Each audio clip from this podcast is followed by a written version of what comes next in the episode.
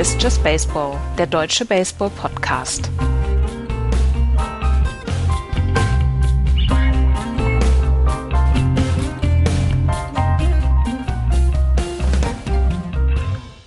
Es ist der 22. Februar 2021. Just Baseball ist zurück. Hallo, liebe Freunde des besonders in Amerika und Lateinamerika und Asien besonders beliebten Schlagballspiels. Hallo Florian. Einen schönen guten Tag an alle Hörerinnen und Hörer. Und hallo Andreas. Hallo. Endlich wieder Baseball. Springtraining ungefähr eine Woche noch entfernt. Pitcher und Catcher sind schon mittendrin. Die äh, Position Players sind jetzt auch so langsam im, in der Aufwärmphase.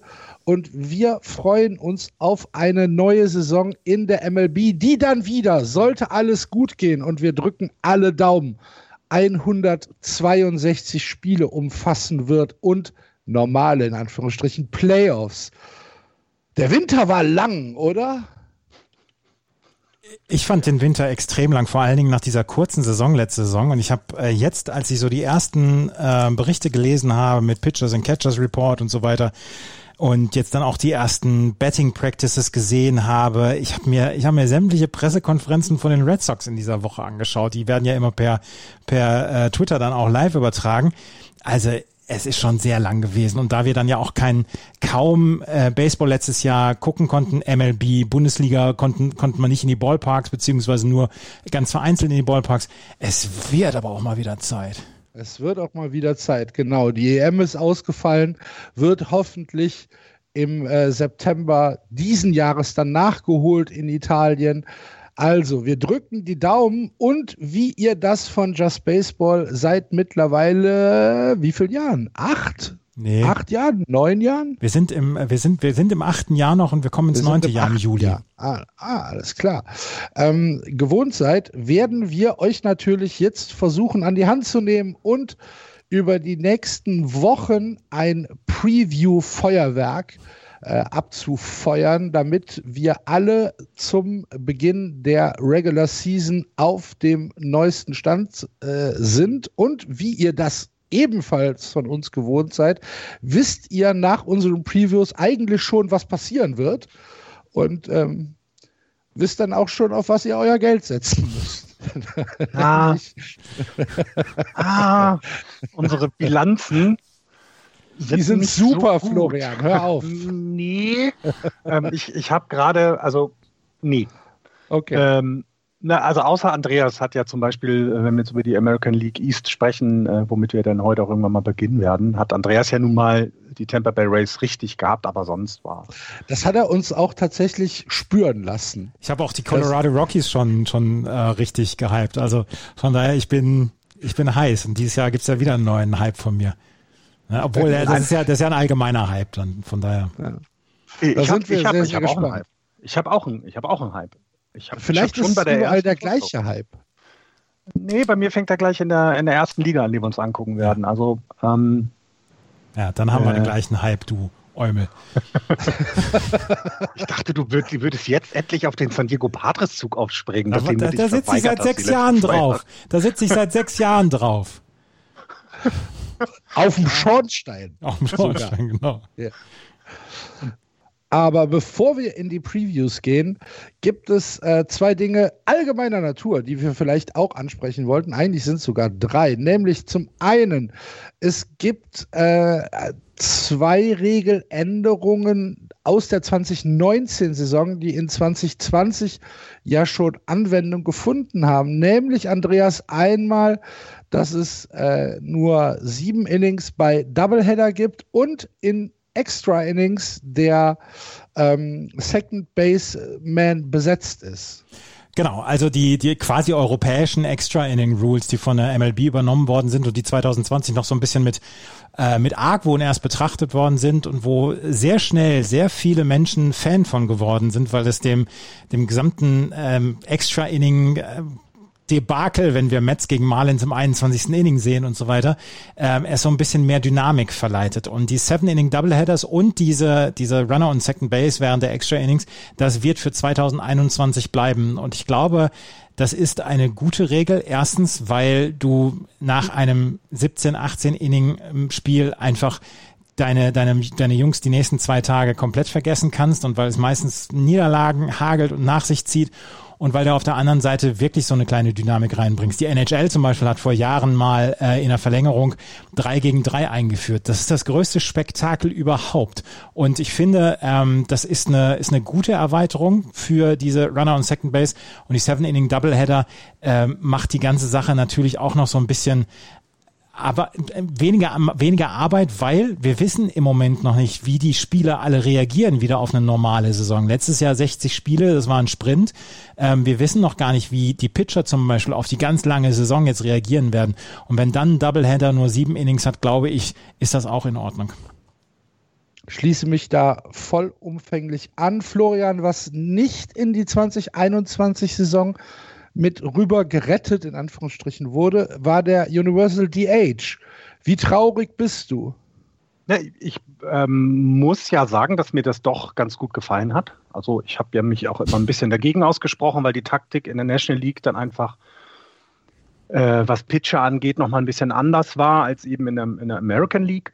Ähm, aber dadurch, dass wir die, äh, du musst mindestens drei äh, Better facen als Pitcher oder, oder das Inning ist zu Ende, ähm, das, das hat ja schon dazu geführt, dass du ja dieses, ich schicke nur den, ne, den hier Lefty äh, für den einen Pitch oder für den einen Better auf den Mount ja schon, schon gar nicht mehr so hattest.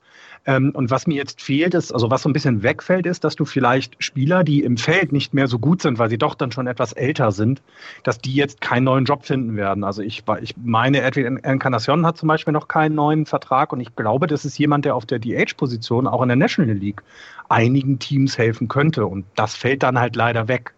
Ähm, ebenfalls haben wir ja auch gesehen in den letzten Jahren, dass äh, Pitcher at bat halt auch immer ein Risiko sind. Und wir hatten dann genügend Verletzungen in den letzten Jahren, ähm, sodass ich äh, es sehr, sehr schade finde, dass sie das nicht durchsetzen konnten. Ähm, ich weiß auch nicht, ob das jetzt im Vorschlag der MLB fehlte oder ob die MLBPA, die Player Association, das abgelehnt hat. Da, da, da habe ich mich nicht eingelesen. Ähm, vielleicht ist es ja etwas, was wir für, fürs neue CBA dann nochmal ganz neu verhandeln. Aber ähm, ich bin traurig, das ist die Regel dieses Jahr nicht. Es gab, da bin ich mir, Entschuldigung. Es ja. gab, es gab ähm, Gespräche zwischen MLB und der Players Union und äh, da wurde ja erst noch darüber gesprochen, ob vielleicht das Spring Training noch verlegt werden soll und die Saison später gestartet werden soll. Das ist abgelehnt worden und im Zuge dieser Diskussion gab es dann auch die Universal DH ähm, Diskussion und die ist dann am Ende auch dann abgelehnt worden. Ich bin mir sicher, dass es äh, im neuen CBA wieder auf die, auf die Agenda kommt. Glaube ich auch. Spring Training ist dann vielleicht auch noch ein gutes Stichwort, um äh, noch ein paar Infos durchzugeben. Wenn ihr, liebe Hörer, diese, äh, diesen Monat im März Spring Training Spiele gucken wollt, wundert euch nicht. Es gibt verschiedene Formate. Es gibt äh, fünf Inning äh, Spring Training Games. Es gibt fünf Inning Spring Training Games. Und wenn National Televised äh, Spiele anstehen, dann haben wir ein normales 9-Inning-Baseballspiel. Ansonsten warten wir auf die neue Saison und da bleibt dann alles bis auf die beiden Änderungen mit dem Runner on Second Base in Extra Innings und den verkürzten Doubleheadern, so wie in der Saison 2019 in der letzten 162 Spielesaison. Gut, Florian, du hast noch zwei Hörerfragen ähm, reinbekommen, über die wir auch noch sprechen wollten. Genau, also wir haben einmal per E-Mail von dem Frank, vielen, vielen Dank dafür, der hatte die Frage gestellt, ob es ähm, wirklich Spieler gibt, die alle 162 Spiele auch dabei sind. Ähm, die also, er fragte dann zum Beispiel, gibt es einen Shotstop, der alle 162 Spiele spielt, aber ich glaube, das ist dann egal an welcher Position. Ähm, und äh, das wollen wir natürlich gerne beantworten und im Prinzip kann er, äh, jeder Spieler hat die Chance, seine 162 Spiele zu spielen.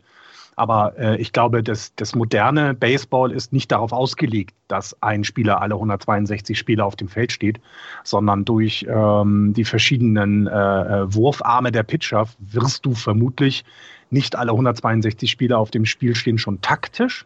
Also nehmen wir mal die Rays, die ja alles Mögliche immer tun, um das ja nicht jeder 162 Spiele spielt, so äh, taktisch gesehen, ähm, ich glaube aber auch, dass du äh, immer mehr, weil die äh, Belastungen in, im modernen Baseball auch höher sind als vielleicht in dem Baseball, den, als ich damals vor 20, 30 Jahren angefangen habe zu gucken, ähm, brauchst du auch Ruhephasen und Ruhepausen. Deswegen, ähm, ja, theoretisch ginge das, aber es kommt, glaube ich, immer weniger vor. Ja, also es ist nicht mehr die Carl Ripken Jr. Zeit, ne? ähm, der 2632 Spiele am Stück gemacht hat. Nee, und ich glaube auch, ähm, dass du inzwischen auch 150 Spiele sind ein krasser, äh, sind ein krasser Peak nach oben. Ich glaube, dass die, dass die Teams dann auch die Spieler möglichst lange gesund halten wollen und dann auch die Ruhepausen geben wollen. Und da ist dann, ähm, ist dann schon so ein bisschen wieder ja, so ein bisschen Player-Management dann ja auch angesagt. Und wenn die 130, 135 Spiele, Mike Trout vielleicht 140 Spiele machen, dann passt das auch und ähm, dann sollte das auch passen. Und dafür gibt es die großen Roster und dafür gibt es dann auch die Farmteams, dass man zwischendurch immer mal Leute hochholen kann, dass man zwischendurch auch Leute, die vielleicht einen, einen bösen Streak haben, dass man die für zehn Tage auf die Injury List setzt und so weiter, was man alles, was man alles ja taktisch dann auch machen kann. Von daher 162 Spiele wird es nicht geben und selbst 150 Spiele sind dann eher die Ausnahme denn die Regel. Ja. Du willst auch, dass die Leute gesund bleiben und dass sie eben entsprechend, also ich meine, bei Karl Ripken war es ja auch so, dass sie am Ende, dass sie ja nur noch darauf gewartet haben, dass er den Rekord dann schafft. Ähm, weil, ja. na, also klar, ist auch logisch. Naja, er ist 500 äh, Spiele mehr über, den, über dem äh, nächsten. Also er hat den Rekord. Ja äh, vier, vier Jahre vorher äh, ja, klar. gemacht, bevor er aufgehört hat. Ja, Der hat von aber, 82 bis 98 durchgespielt. Ja, das ist, das ist echt. Entschuldige bitte. Das ist echt schlimm. Äh, aber gut, das sind auch die Orioles. Ähm, und ähm, ja, aber ich, ich glaube auch nicht, dass das so weit vorkommt. Ich meine, du hast jetzt ja schon, dass sie teilweise anfangen, äh, die klassische Fünfer-Rotation bei den Starting-Pitchern ein bisschen aufzubrechen, damit ja. eben nicht so viele Innings im Arm sind. Die, die, Arme, die Arme der Pitcher werden immer wertvoller. Und aber das gleiche gilt ja für, für Feldspieler. Die, deren Körper ist halt das Kapital der Teams und, und da müssen sie halt schon aufpassen. Wisst ihr, wer unter den Top 30 Consecutive Games äh, in der Geschichte der MLB der modernste äh, Spieler war? Also der das als der, der das vor kurzem erst äh, geschafft hat mit 547 Spielen auf Platz 25. Ich gebe euch äh, die, die, Zeit vom 14. September 2010 bis zum 16. Mai 2014. Oh, Wer könnte jetzt, das gewesen sein? Ich hätte jetzt Albert Puchol gesagt, weil der auch schon einfach sehr lange dabei ist, aber dann ist er das nicht. Es ist Prince Fielder. Also der war aber auch Designated Hitter. ja. ja. Sorry, dass ich, ich, ich wollte jetzt nicht. Ja, er war ja. Designated Hitter, lassen wir es dabei. Er hat dabei, er hat dabei in, äh, in drei verschiedenen Teams gespielt und hat nicht ein äh, Spiel ausgesetzt. Weder mit den Brewers, noch mit den Tigers, noch mit den Rangers. Aber dafür ja. hat er sich, dafür hat er sich dann äh, die, die, die Nackenmuskulatur ausgerenkt hier. Ja, gut. Kann passieren. Vielen Dank für die Frage. Ähm, wie gesagt, im modernen Baseball wird es eher die Ausnahme bleiben, sagen wir es mal so. Ja. Genau, das zweite, und das zweite war gar keine Frage, sondern es war ja so ein Shoutout an die Ravensburg, äh, Ravensburg, und jetzt weiß ich nicht, wie man es ausspricht. Leprechance? Leprechance, Leprechance, ja. Leprechauns, die äh, uns, äh, die sich mit uns zusammen auf die neue Saison freuen und da wollten wir einfach mal einen kleinen Shoutout hier. Es gab noch eine weitere Frage. Es gab noch eine äh, weitere Frage. Gab sie bei Twitter? Ich habe die jetzt gerade nicht gefunden. Nee, bei, ich glaube bei Twitter oder bei Facebook. Ähm, welche, welches unsere ähm, Materialien sind, mit denen wir recherchieren, beziehungsweise welches die Seiten sind, wo wir, wo wir uns das alles angucken und wo wir re recherchieren, was wir in unseren Sendungen so, in unserem Podcast so verarbeiten. Oha. Ähm, ja, gut, kann, kann ich kurz anfangen. Ja. Äh, erste Anlaufstelle ist bei mir tatsächlich sehr klassisch ESPN, ähm, weil ich die äh, statistisch, statistischen äh, Überblicke von ESPN äh, mag. Wenn es tiefer gehen soll, äh, Fangraphs, ähm, Baseball Reference, CBS Sports mag ich eigentlich auch ganz gerne, aber da ist das äh, Autoplay der Videos, äh, übrigens wie bei ESPN auch, ein absoluter Horror. Äh, MLB, äh, die, die, die MLB-Seite finde ich ehrlich gesagt gar nicht so überragend. Ähm, finde ich gar nicht so gut. Und wenn es in Richtung ähm, Reportagen gehen soll, dann natürlich Athletic und ähm, im Fernsehen äh, das halt das, was kommt. Also ähm, das, was man empfangen kann, ob das jetzt das MLB Network über The Zone ist, ähm, was ich übrigens immer noch großartig finde, dass man äh, das MLB Network über The Zone empfangen kann, äh, ob das jetzt äh, die normalen Übertragungen über den über den äh, At-Bat äh, Game Pass, wie heißt es denn? At-Bat heißt es, ne? Genau, ja. Äh, ist ja, und dann halt äh, Twitter. Und ich glaube, Twitter ist im Moment so das Informationsmedium Nummer eins. Das teast dir dann schon an, hier ist was passiert und dann kannst du dich da halt so ein bisschen ähm, so ein bisschen durchklicken. Also Ken Rosenthal oder die ähm, ganzen Verdächtigen, die dann ihre News raushängen, den folge ich halt auf Twitter und äh, wenn dann was passiert, dann ist das ähm, eigentlich immer das Schnellste. Das ist jedenfalls mein Empfinden. Man kann auch noch in die Clubblogs gehen, zum Beispiel über SB Nation. Also wenn's, mhm. wenn wir sagen, wir wollen uns ein Team genau angucken, dann gehe ich gerne mal auf die SB Nation Blogs und, und schau da mal, ähm, was, was da Phase ist. Und dann Athlon Sports habe ich mir im letzten halben Jahr so ein bisschen schön getrunken. Ähm, A-T-H-L-O-N, Athlon Sports, das mag ich ganz gerne und dort, die habe ich zum Beispiel auch wieder reingezogen jetzt für die Preview hier. Und ansonsten, ja, Fangraphs, Baseball Reference, solche Sachen halt, ne?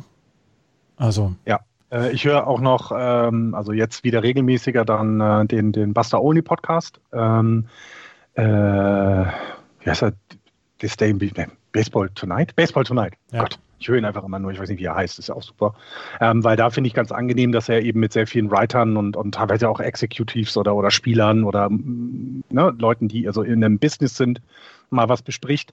Es geht dort meist gar nicht so sehr in die Tiefe, aber was ich ganz angenehm finde, ist, ist dass es da auch mal äh, klare Meinungen gibt. Also eben, äh, ich weiß nicht, vor fünf Jahren meinte äh, Buster Olimar, dass äh, die Seattle Mariners die äh, Division gewinnen oder die World Series gewinnen.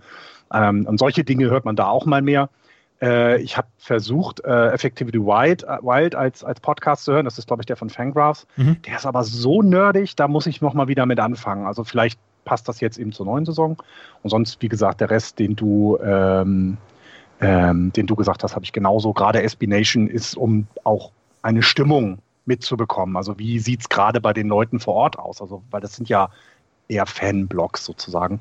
Da kriegt man immer noch ganz viel mehr mit, als wenn eben das vielleicht eher äh, oberflächliche, äh, also in, in, die Spieltiefen gehende von ESPN, das gibt es halt eben nicht so bei, ähm, bei SB Nation.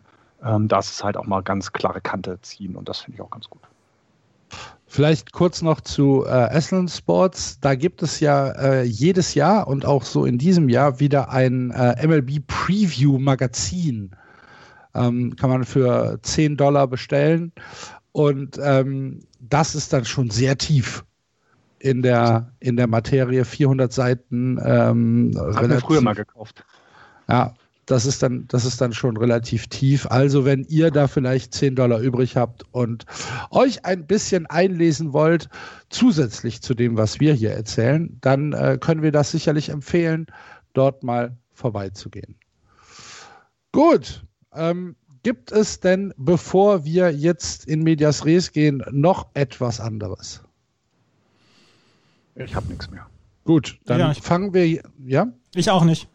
Gut, dann fangen wir jetzt an mit den Previews für die Saison 2021 und wie eben schon erwähnt, wir fangen mit der American League East an, die letztes Jahr, so wie Andreas das von Tag 1, ich möchte es herausstellen, ähm, vorhergesagt hat, von den Tampa Bay Rays mit sieben Spielen Vorsprung vor den New York Yankees gewonnen wurde. Sieben Spiele in einer 60-Spiele-Saison, das schon ein ganzer Batzen, der hier an Vorsprung für die Rays abgefallen ist. 40 Siege, 20 Niederlagen. Geht es dieses Jahr so weiter, Andreas? Keine Ahnung. Machen wir weiter. Vielen Dank. Und darauf warten die Leute, dass wir über die, über die Yankees herziehen. Ne? Die, ähm, die Temporary Rays haben die World Series erreicht und hätten sie die World Series Sag das bitte nochmal. Die haben die World Series erreicht und hätten sie die gewonnen, dann äh, hätte ich mich auf einer Sänfte in diesem Podcast reintragen lassen. So haben sie leider ähm, kurz vorher haben sie aufgehört. Das, ein, das erste, was sie gemacht haben, ist sich von Charlie Morton und Blake Snell getrennt. Das ist das, was die ähm, Tampa Bay Rays so machen. Und ich bin extrem gespannt, ob sie es dieses Jahr wieder hinkriegen, in irgendeiner Weise, ja, also auch so ein bisschen, ein bisschen schlauer zu sein als der Rest der Liga. Ich meine, die Rays führen uns jetzt seit Jahren an der Nase rum. Sie haben keine, sie haben keine, sie haben das Wort Starting Pitching zum Beispiel komplett aus ihrem Sprachgebrauch rausgenommen, sprechen jetzt von Openern und von, von Bulk Innings, die geworfen werden. Sie äh, sind immer wieder dabei, dass sie ihre besten Spieler für Prospects dann wieder verhökern, beziehungsweise keine Free Agent Verträge gegeben. Also die Tampa Bay Rays führen uns seit Jahren an der Nase rum und haben auch dieses Jahr wieder einen Kader und einen Roster zusammengestellt, wo man ähm, sagen kann, ja, es könnte funktionieren, es kann allerdings auch in die Hose gehen. Und das ist das Reizvolle an den Tampa Bay Rays. Sie versuchen es ähm, im sechsten Jahr aufeinanderfolgend ihre Bilanz zu verbessern. Sie haben angefangen 2016 mit einer 42 Prozent Winning Percentage, damals 68 Siege, 94 Niederlagen und waren jetzt bei 66,7 Prozent mit 40 und 20. Ähm, um das noch zu verbessern, da müssen, da muss schon sehr viel gut laufen, aber ähm, die Tampa Bay Rays versuchen das. Ähm, Brandon Lowe ist zurückgekommen, Kevin Kiermeier, der, ähm, der am längsten im Club ist bislang von den Spielern, neunte Saison wird er dabei sein und Randy Arozarena, den wir letztes Jahr in den Playoffs ja, nicht vergöttert haben, aber dem wir sehr, sehr gerne zugeschaut haben, ähm, wird weiterhin einen Rookie-Kontrakt haben. Er ist letztes Jahr erst zu den Playoffs reingekommen, hat dort gleich für Aufsehen gesorgt und wird dieses Jahr dann auch wieder mit dabei sein. Das Pitching hat sich durchaus verändert. Chris Archer ist dazugekommen, äh, Michael Wacker ist dazugekommen und Rich Hill ist dazugekommen. Bei Rich Hill haben sie gesagt, ja, der, der kriegt noch, da kriegen wir noch ein Jahr Innings aus dem Arm. Und äh, bei Chris Archer hofft man drauf, dass er wieder auf den Track zurückkommt Axel, alles gut. Wir, wir, du und Chris Archer, ihr werdet, ihr werdet weiterhin gute Freunde bleiben. Und, ja. Und äh, Michael Wacker. Ich, ich, ich, weiß nicht genau, wie ich das einschätzen soll. Ich habe ja schon mehr als einmal gesagt, dass ich Chris Archer für einen sehr eloquenten TV-Host halte. Aber muss er unbedingt pitchen. das, am Ende des Tages muss er es selbst wissen halt. Ne? Ich kann nur sagen, hat mir gefallen, was er im Fernsehen gemacht hat. er ist ein erwachsener Mann, er kann seine Entscheidungen selber treffen. Muss er selbst, muss er selbst wissen. Er muss es selbst wissen. Ich kann, ich kann, ich kann nur Denkanstöße geben. Also Rich Hill, Michael Wacker und Chris Archer kommen in die Rotation zu Ryan Yarbrough und Tyler Glasnow, die letztes Jahr schon dabei waren. Das, das Pitching ist so ein bisschen das, ähm, das Sahnestück dann auch gewesen. Wir haben Black Snell letztes Jahr erlebt. Black Snell hat fantastisch gepitcht. Und die ähm, Tampa Bay Rays hoffen natürlich, dass Tyler Glasnow sein letztes gutes Jahr wiederholen kann. Und wie gesagt, bei Chris Archer so ein bisschen das Brownsback-Jahr, bei Rich Hill ein Jahr kriegen wir noch aus ihm raus gepresst. Michael Wacker hatte auch schon bessere Zeiten erlebt, damals bei den Cardinals. Ähm, dazu gibt es ein sehr, sehr, sehr, sehr reizvolles Relief-Pitching mit Nick Anderson, mit Diego Castillo, mit Pete Fairbanks, Colin McHugh, die, also die fix sind. Aber wie gesagt, bei, bei den Tampa Bay Rays ist eins sicher, dass sie einen immer wieder überraschen werden. Deswegen kann ich jetzt hier Relief-Pitcher-Namen vorlesen. Am Ende pitcht wieder einer, den sie aus der Double A irgendwo geholt haben, der keinen Ball gerade auswerfen konnte und hier ein 2 ERA aufs, äh, auf den Mount äh, haut. Das, das passiert halt immer wieder. Das ist ähnlich wie bei den St. Louis Cardinals, die auch irgendwie so eine Hitting-Maschine aus der Double A rausholen. Cody Reed, Trevor Richards, Just Rowe, die können alle im Relief pitchen. Die, ähm, das Infield und das Outfield ist interessant und vor allen Dingen das Outfield ist interessant, weil sie haben viel zu viele Leute für nur drei Plätze. Sie haben Randy Arozarena, den werden sie dieses Jahr wieder mit dabei haben, der hat einfach zu sehr überzeugt letztes Jahr.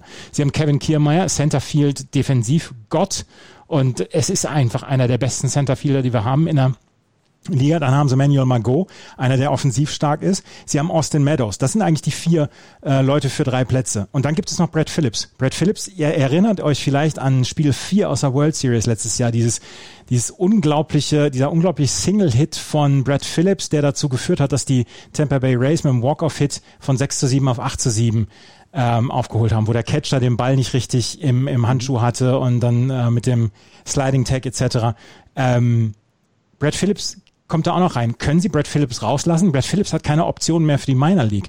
Das heißt, wenn Sie ihn nicht gebrauchen, dann müssen Sie äh, Ende März nach dem Spring Training ähm, for Assignment designaten. Und was passiert dann? Können sie das wirklich wagen? Können sie es wirklich riskieren? Aber was machen sie mit den anderen Spielern? Also da ist im Moment noch so, da, da tummeln sich so ein bisschen noch ein paar Leute. Und ich habe eine Theorie, dass Brad Phillips äh, Ende März dann tatsächlich ähm, entlassen wird, beziehungsweise designated wird für Assignment und dass die Red Sox dann ähm, auftauchen und in Form von Chaim Blum dann Brad Phillips unter Vertrag nehmen, weil sie die Taschen so zugenäht haben, dass sie Jackie Bradley Jr. keinen Vertrag mehr annehmen wollten. Aber das ist eine andere Geschichte.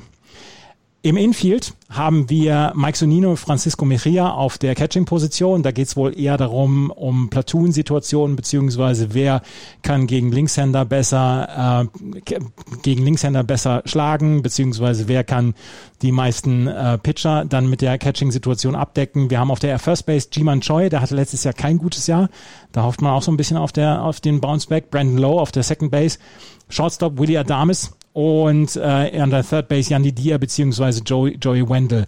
Und äh, das Outfield habe ich eben schon genannt. Randy Arozarena letztes Jahr in der Regular Season ein 281er Average, 382er On-Base Percentage.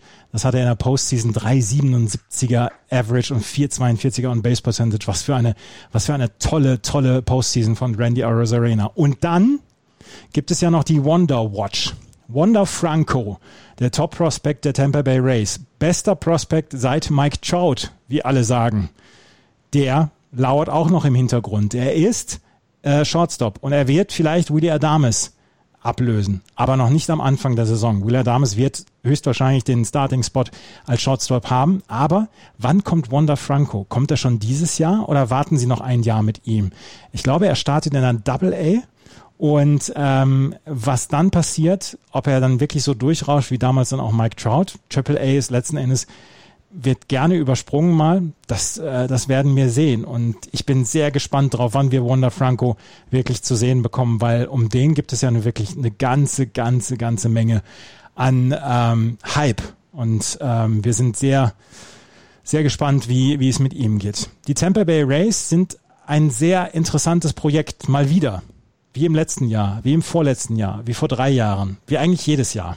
Eigentlich können sie jeden in die Suppe spucken.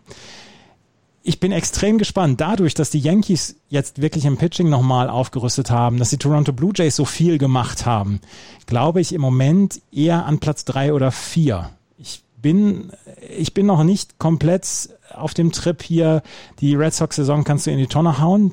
Ich sage jetzt trotzdem Platz drei für die Tampa Bay Rays. Oha. Wanda Franco, 19 Jahre. Ich glaube, ähm, der wird noch mindestens die halbe Saison nicht spielen. Das glaube ich auch. Der muss nämlich, der muss nämlich noch 10 Kilo zunehmen. ja, und 19 ist auch äh, fürs Debüt sehr jung. Mhm. Also ja, dann musst du tatsächlich. dann musst du musst du schon einiges mehr haben als als vieles vieles andere. Ähm, äh, ich bin da voll und ganz. Äh, ist halt ein Switch-Wetter, ne? Ist auch wieder so, ist, ist, ist auch wieder so einer, ähm, kannst du überhaupt nicht einschätzen, der switcht äh, die Bets, äh, der, der hat, wann war das? 18 in der, in der äh, Single A irgendwie einen 400er Ball äh, geschlagen. Das ist schon mal äh, mit 17 okay, ne? Wenn du sagst, ich, äh, ich mache in, in Single A schlage ich äh, 400. Da, das, ähm, es ist, es ist auf jeden Fall so einer, äh, wo man ein Auge drauf haben muss. Äh, der, äh, der, der wird schon hochkommen. Ich glaube aber tatsächlich nicht, nee. nicht vor äh, Juli oder August. Ja, das glaube ich auch nicht. Aber stell dir vor, du wärst Race-Fan und da wärst du doch auch total wuschig. Wann, wann sehen wir endlich Wunderschlag oder Big League? Ja, klar.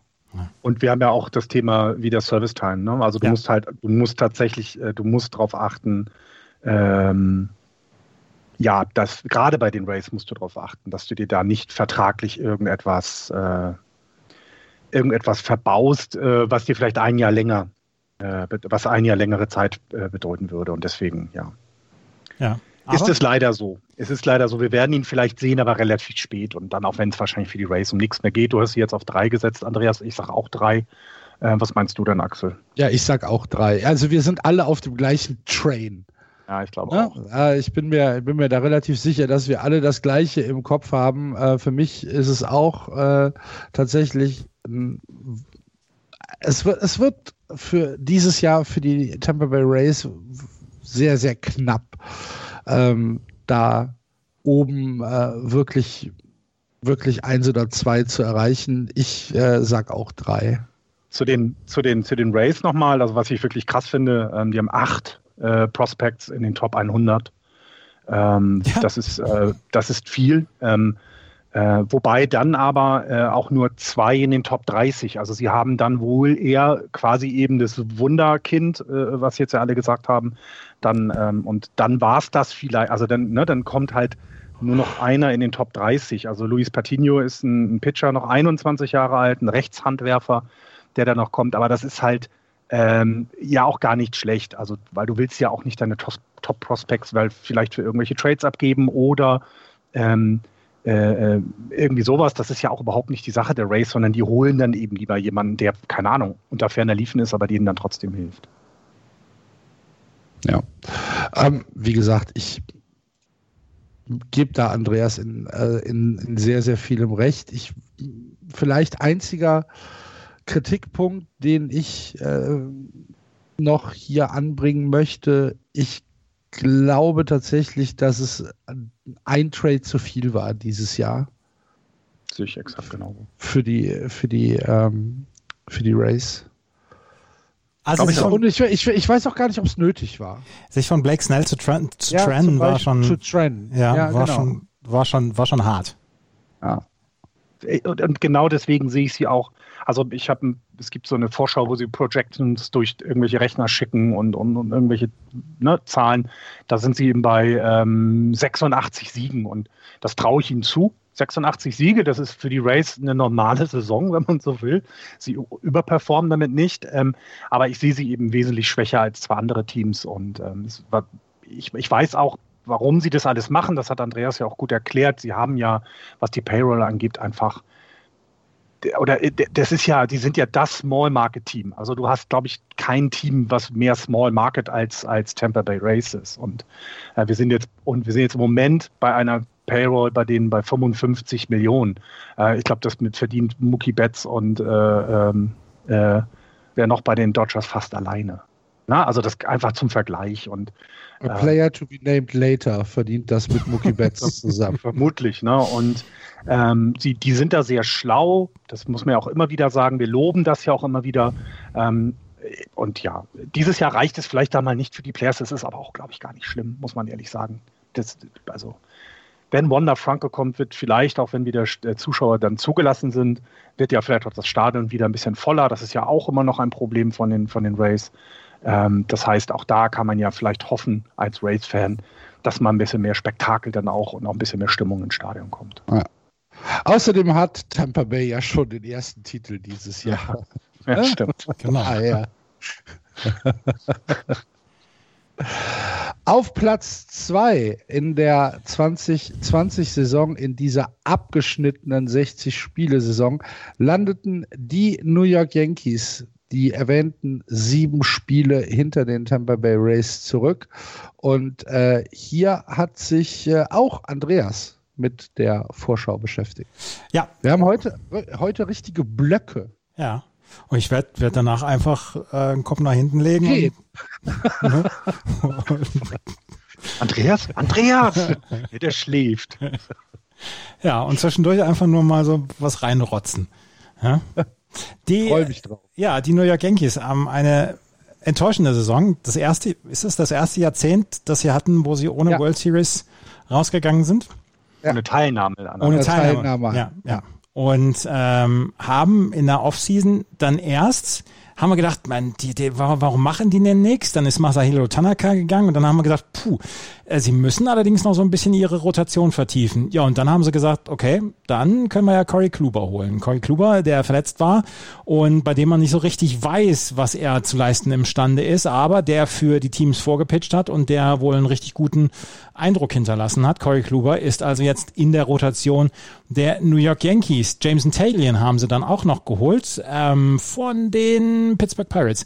Und ähm, den haben sie auch noch geholt, der die Rotation vertiefen soll. Und sie haben jetzt, ähm, sie haben jetzt tatsächlich eine Rotation, die ähm, durchaus eine gewisse und gesunde Tiefe jetzt inzwischen hat. Sie haben Gary Cole natürlich, vielleicht bester Pitcher im Moment ähm, in dieser Liga. Sie haben Corey Kluber, Jameson Talion. Als eins bis drei, wenn die alle drei ihre Normalleistungen abliefern und gesund bleiben, alles in Ordnung bei den New York Yankees. Dazu kommt Jordan Montgomery, Davy Garcia, Luis Severino, wenn er von seiner Tommy John Surgery zurückkommt, der bleibt am Anfang der Saison, ist er noch nicht wieder dabei. Und dann gibt es noch das ganz, ganz finstere Thema Domingo Hermann. Domingo Hermann ist letztes Jahr gesperrt gewesen, ähm, weil er ähm, häusliche Gewalt, wegen häuslicher Gewalt angezeigt worden ist. Und er hat sich bislang noch nicht dazu geäußert. Jetzt habe ich gerade vor zwei oder drei Minuten habe ich gelesen, er will sich jetzt mal vor seinen, vor seinen Mitspielern dann auch mal äußern und sagen und um Entschuldigung bitten, dass er Mist gebaut hat etc. Aber Domingo Hermann steht noch sehr in der Schwebe, ob er für die ähm, New York Yankees pitchen kann, pitchen wird, ob die New York Yankees ihn überhaupt zurück wollen und ob sie ihn überhaupt lassen, ob sie ihn überhaupt äh, pitchen lassen. Ansonsten haben sie, wie gesagt, noch Davy Garcia, sie haben noch Michael King ähm, für die Tiefe des Starting Pitchings und Domingo Herman ist eine ist ein Spieler, da muss man ein Sternchen dran machen. Da wissen wir im Moment noch nicht so richtig. Der ist auch eine kleine Drama Queen. Hat, hat letztes Jahr dann Instagram-Posts gehabt, wo er seine Karriere an den Nagel hängen wollte und wo er gesagt hat, ich werde so ungerecht behandelt und so weiter. Schwieriger, schwieriger Fall mit Domingo Hermann. Auf jeden Fall die, der Rest der Rotation ist gesund, ist tief, ist, ist in Ordnung. Das Bullpen brauchen wir sowieso nicht drüber reden. Aroldis Chapman wirft keine 105 Meilen mehr pro ähm, pro Stunde, äh, wenn er äh, wenn er auf dem Mount Stunde? ist. Äh, 105 Meilen. Lass mich. Vielleicht wirft er nur noch 100 Meilen, aber das ist als Closer immer noch gut genug. Zach Britton dahinter, vielleicht einer der besten Setup-Men, die die Liga im Moment zu bieten hat. Auch ähm, den Mix ähm, den, den Boone dann bringen kann mit Chad Green, mit Darren O'Day, mit Jonathan Lois Seeger, mit Luis Sessa, mit ähm, Albert Abreu, ist alles in Ordnung. Da könnten vielleicht noch, könnte vielleicht noch ein Relief-Pitcher noch dazukommen, der vielleicht für das sechste, siebte Inning verantwortlich ist. Aber auch dann ist das Bullpen erstmal in Ordnung. Wir sprechen ja sowieso, bei allen 30 Teams sprechen wir davon, sie müssen halt gesund bleiben. Und auch das ist in diesem Fall natürlich dann gegeben. Wenn wir in das Infield schauen, dann müssen wir als erstes auf die Catching-Position schauen. Und was habe ich bei Athlon Sports äh, gelesen? I'm not sure I've seen anybody look that bad if it's not on purpose. His offense was just putrid and Kyle Higashioka is so much better behind the plate. Die Sprache oder es wird gesprochen von äh, Gary Sanchez. Gary Sanchez, von dem haben wir, über den sprechen wir seit drei oder vier Jahren. Wir haben am Anfang gedacht, boah, ey, der 30 Home Runs, Giancarlo Stanton 30 Home Runs, Aaron Judge 30 Home Runs, was ist das für eine Offensive? Das Problem ist, dass Gary Sanchez erstens auf der Catching-Position große Probleme hat, seine Pitcher zu catchen also dass er defensiv große Probleme hat. Und zweitens im Moment keinen Schläger an den Ball bekommt. Der hatte ein 1,47er Average, Betting Average letztes Jahr. Und er trifft auch nicht, es ist auch nicht kein, kein Pech, dass er vielleicht, äh, dass er vielleicht immer in den Handschuh eines, eines Spielers schlägt. Nein, er trifft den Ball einfach nicht. Das ist einfach, ist einfach eine grotesk schlechte Offensive von Gary Sanchez. Und die Frage ist, wie lange haben die Yankees noch Geduld mit Gary Sanchez? Oder Kyle Higashioka, der letztes Jahr in der Postseason gut gespielt hat, auch offensiv in Ordnung war und der vor allen Dingen seinen Pitching-Staff im Griff habe, hatte, ob der vielleicht ähm, dieses Jahr die, die Hauptzeit an der Platte oder hinter der Platte übernehmen werden kann. Und dann habe ich auch vor gerade wenigen Minuten gelesen, dass ähm, ein ähm, Nachwuchscatcher, ein um, Catching Prospect Austin Wells is making an impression in his first Big League Camp. Und das ist eine, eine Nachricht eines Yankees Beatwriters, wo man auch sagen kann, da wird der Druck auf Gary Sanchez erhöht werden. Wenn sie sagen, wir haben Higashioka, wir haben dann Austin Wells im Hintergrund, jetzt musst du, musst du liefern, Gary Sanchez. Und Gary Sanchez hat einfach nicht geliefert. Und wenn du ihm zwischendurch zugeschaut hast, dann schlägst du die Hände über den Kopf zusammen. Das ist einfach nicht gut. Gary Sanchez ist eine, ist eine vakante Position, beziehungsweise die Catching-Position ist eine der interessantesten Positionen, die wir haben bei den Yankees. Auf der First Base, Luke Voigt, wenn er gesund ist, ist gar kein Problem. Dann haben sie DJ LeMayu zurückgeholt. Zwei Jahre hintereinander jetzt der beste Spieler in Reihen der New York Yankees. Sechs Jahre, 90 Millionen hat er jetzt bekommen. Hat mir wehgetan, dass die Yankees ihn äh, für diese Zeit unter Vertrag nehmen konnten, weil mhm. die, ähm, weil auf der Second Base Position auch bei den Red Sox eine Vakanz ist. Gut, Taschen zugenäht, haben wir eben schon drüber gesprochen. Aber DJ LeMayu ist einfach ein geiler, geiler Spieler. Das müssen wir so sagen. Und offensiv ist der, ist der überragend gut, hat defensiv alles drauf. ähm, er könnte sowas ein bisschen wie der, wie der ähm, Positionsspieler MVP für die, für die Yankees sein. Letztes Jahr war es schon, vorletztes Jahr, er könnte es auch dieses Jahr werden. Wir haben auf der äh, Third Base Gio Urshela, auf der, auf der Shortstop-Position Gleiber Torres und im Outfield haben wir Clint Frazier, Aaron Hicks, Aaron Judge und dann haben uns die Yankees dann noch so ein kleines Bütterchen hingeschmissen. Sie haben Brett Gardner zurückgeholt, der bei, der bei Yankees-Fans unfassbar beliebt ist. Und jeder, der kein Yankees-Fan ist, denkt sich, Alter, ey, den kannst du mir, den kannst du mir nackt um den Bauch binden, den brauche ich nicht. Ähm, also es ist so, es ist so, wenn man, wenn man die, wenn man die Yankees einfach nicht mögen mag oder wenn man einmal einfach möchte, dass man sie nicht mag, dann muss man einfach nur auf Brett Gardner schauen. Die Age, Giancarlo Stanton und über das Outfield, ähm, da müssen wir auch nicht groß sprechen. Wie gesagt, Clint Frazier, Aaron Hicks und Aaron Judge. Die Yankees haben eigentlich alles beisammen inzwischen. Sie haben eine Tiefe im Pitching. Masahiro Tanaka, glaube ich, hätten sie behalten sollen. Der hätte dem Ganzen noch eine größere Tiefe verleiht, aber der wollte einfach wieder zurück nach Japan. Ähm, die die Positionen sind fast alle besetzt. Die Catching-Position ist das größte, ist, das, ist die größte Vakanz, die es im Moment gibt. Und ähm, ich glaube, die Yankees sind dieses Jahr das Team to beat. Lasse mich gerne eines Besseren belehren, wenn sie wieder äh, enttäuschen. Aber so langsam müssen sie aus dem Knick kommen, was mal wieder eine World Series angeht. Ich glaube nicht, dass es das dieses Jahr wird, aber ich glaube, dass sie die äh, Division gewinnen werden. Wie sieht es mit Verletzungen aus? Das Luke, ist auch meine Frage. Luke, also Voigt, tatsächlich Luke Voigt ist im Moment verletzt. Luis Severino ist noch Tommy John Surgery, aber ansonsten im Moment scheinen alle an Bord zu sein. Okay. Weil das ist ja immer so eine, so eine Geschichte bei den Yankees. Äh, ich glaube, es stand sogar auch bei, bei Atlan, äh, die geschrieben haben, es kommt einem so vor, als wären sie zu stark für sich selbst. Ja. Als würden sie, als würden sie äh, immer eine Situation heraufbeschwören, die ihnen am Ende das Genick bricht. Und ähm, da sind Verletzungen halt ein großer Bestandteil. Äh, das hat man ja in den letzten Jahren immer mal wieder gesehen, dass, dass man sich fragt, ja, hält denn jetzt ähm, hält denn jetzt diese, diese, diese Power der Yankees über ein ganzes Jahr an oder kommt dann wieder irgendwann im Juni äh, die Meldung, ja, also wir haben jetzt hier äh, Verletzte mit Aaron Judge, mit Giancarlo Stanton, mit äh, Gary Sanchez, mit wem auch immer. Äh, das ist ja nicht zum ersten Mal so. Es wäre wirklich da, schön, wenn, wenn Giancarlo Stanton und Aaron Judge einfach mal eine ganze Saison lang komplett durch, ähm, mhm. durch powern könnten, also durchspielen könnten. Sie sind eigentlich immer einer von beiden. wäre Das schön, das wäre doch nicht schön. Einer von beiden ist halt immer verletzt gewesen. Obwohl, also bei Giancarlo Stanton, der hatte ja nun auch wirklich viel Pech dabei. Ja, ja. Das war ja jetzt nicht nur, dass er sagt, dass man sagt, ja gut, der, der Junge ist sehr verletzungsanfällig, der hatte ja auch nun wirklich Scheiße am Fuß, ne? Das kann man, glaube ich, so sagen. Ja, hatte er.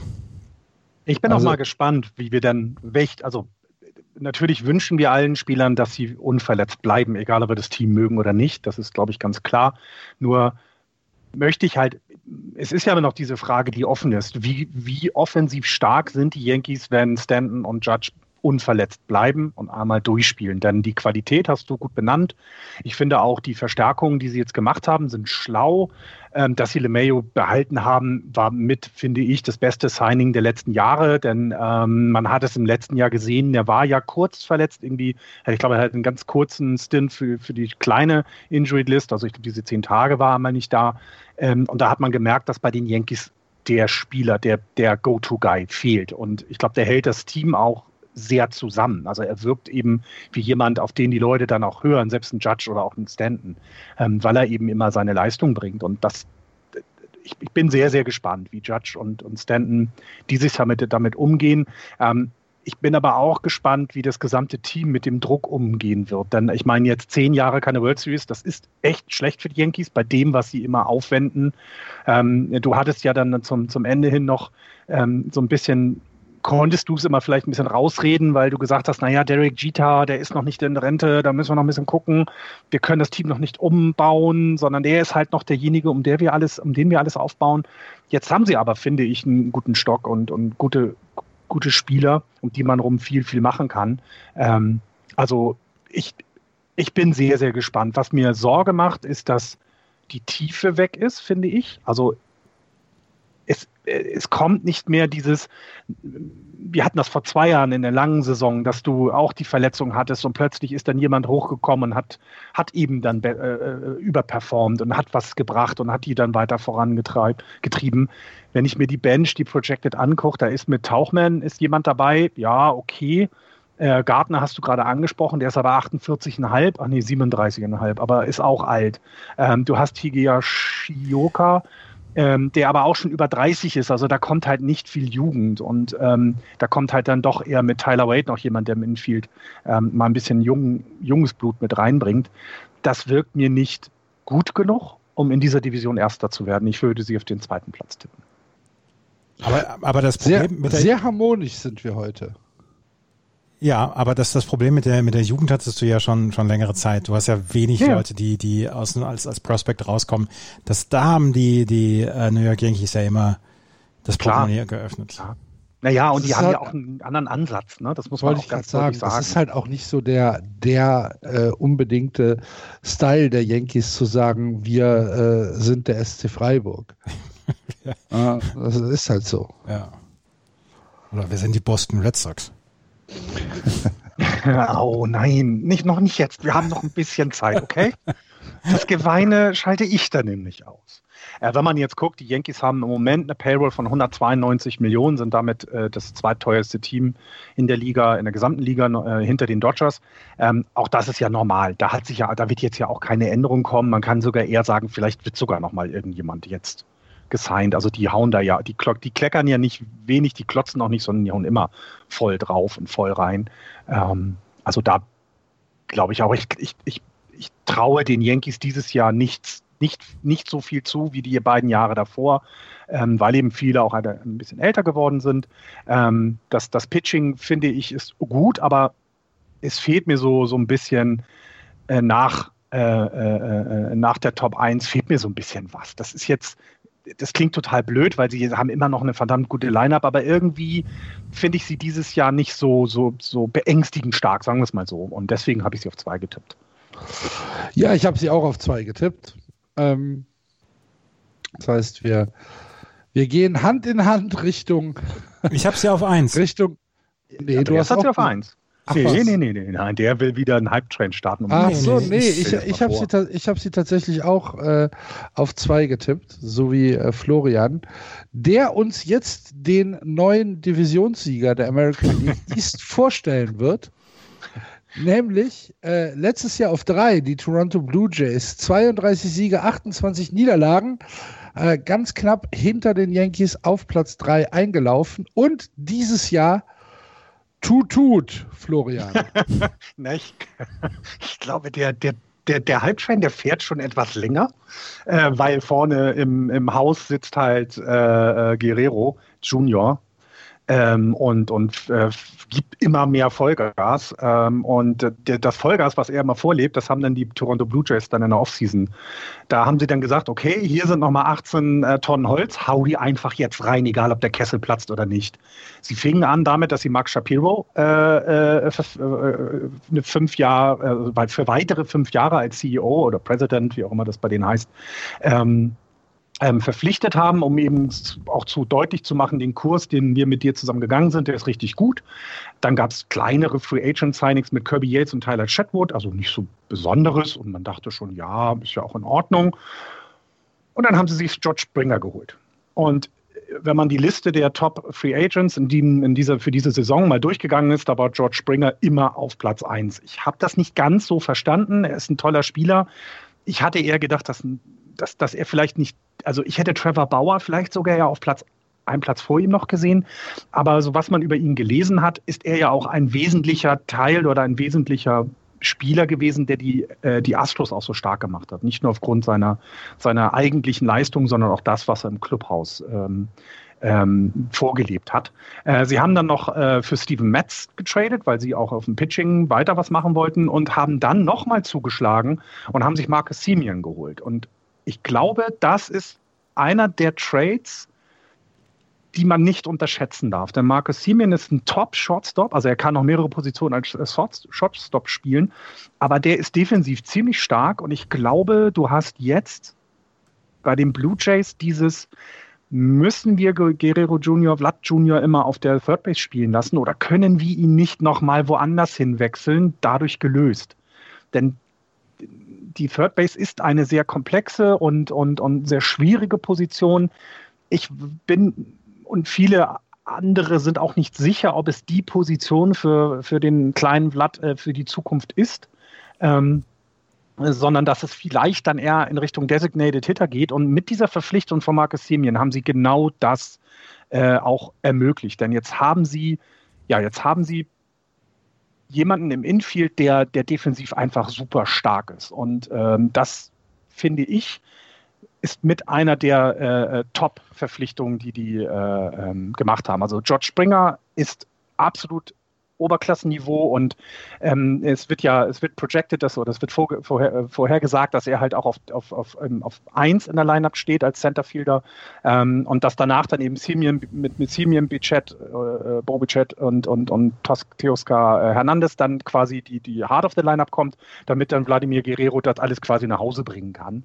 Ähm, und das finde ich, also wenn man sich das Outfield dann anguckt, bis jetzt vielleicht Theo, Theo, Teoscar äh, Hernandez, der so unbekannter ist, aber Lourdes Gurriel Jr. ist auch jemand, den wir schon gesehen haben, der gezeigt hat, dass er in der MLB spielen kann. George Springer als Centerfielder, das ganz ernsthaft, das ist schon Top-Outfield. Das kannst du, also da können die Yankees mit Judge und Stanton natürlich auch was aufführen, aber das ist nicht weit davon weg, würde ich behaupten. Und im Infield hast du dann eben, äh, wie gerade äh, erwähnt, du hast, diesen, hast eben den neuen mit Marcus Simeon, der Second Base genannt wird, aber auch Shortstop spielen, spielen kann.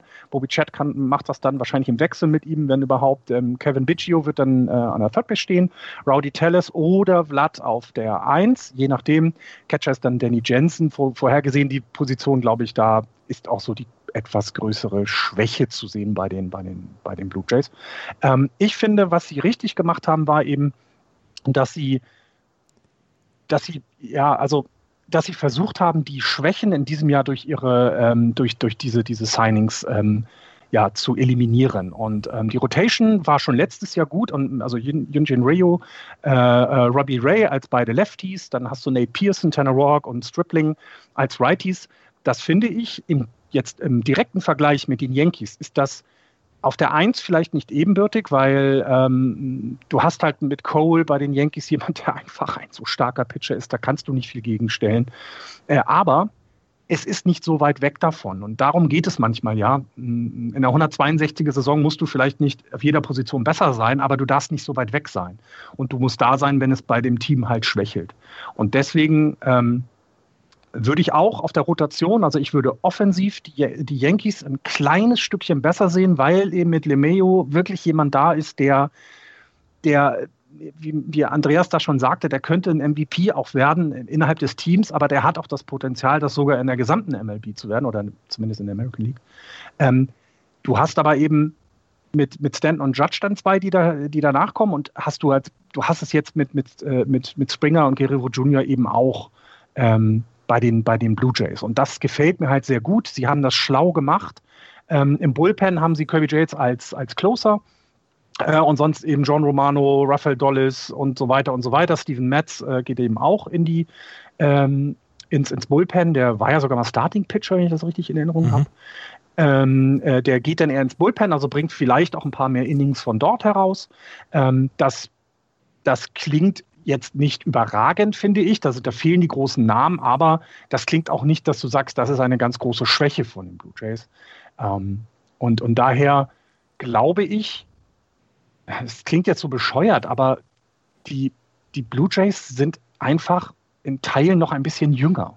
Und vielleicht ist das in der Saison gar nicht so schlecht. Und ich meine, ich meine, Wladimir, also Vlad Junior ist, ist, ist, wird dieses Jahr irgendwie 22.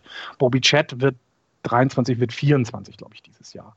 Ähm, das, da, da steckt so viel Energie noch in den beiden Jungs, dass sie das eben auch schaffen, ähm, das Team weiterzutragen. Und äh, voranzubringen. Und mit Springer, der so erfahren ist, mit dem, was in Houston alles passiert ist, also neben dem World Series Gewinn auch das ganze Thema um diese, um, um, um den Skandal des Cheatens, um den Cheat-Skandal, ähm, wir, wie, das, das kann einem Team nur helfen, dass du da jemanden hast, der schon echt viel, viel erlebt hat. Und ähm, ich steige hier voll ein ähm, und sage, dass die, ähm, dass die Blue Jays die Division gewinnen werden es gibt halt leider, weil wir immer noch in der Pandemie sind, gibt es halt immer noch so ein paar Abstriche, die man berücksichtigen muss.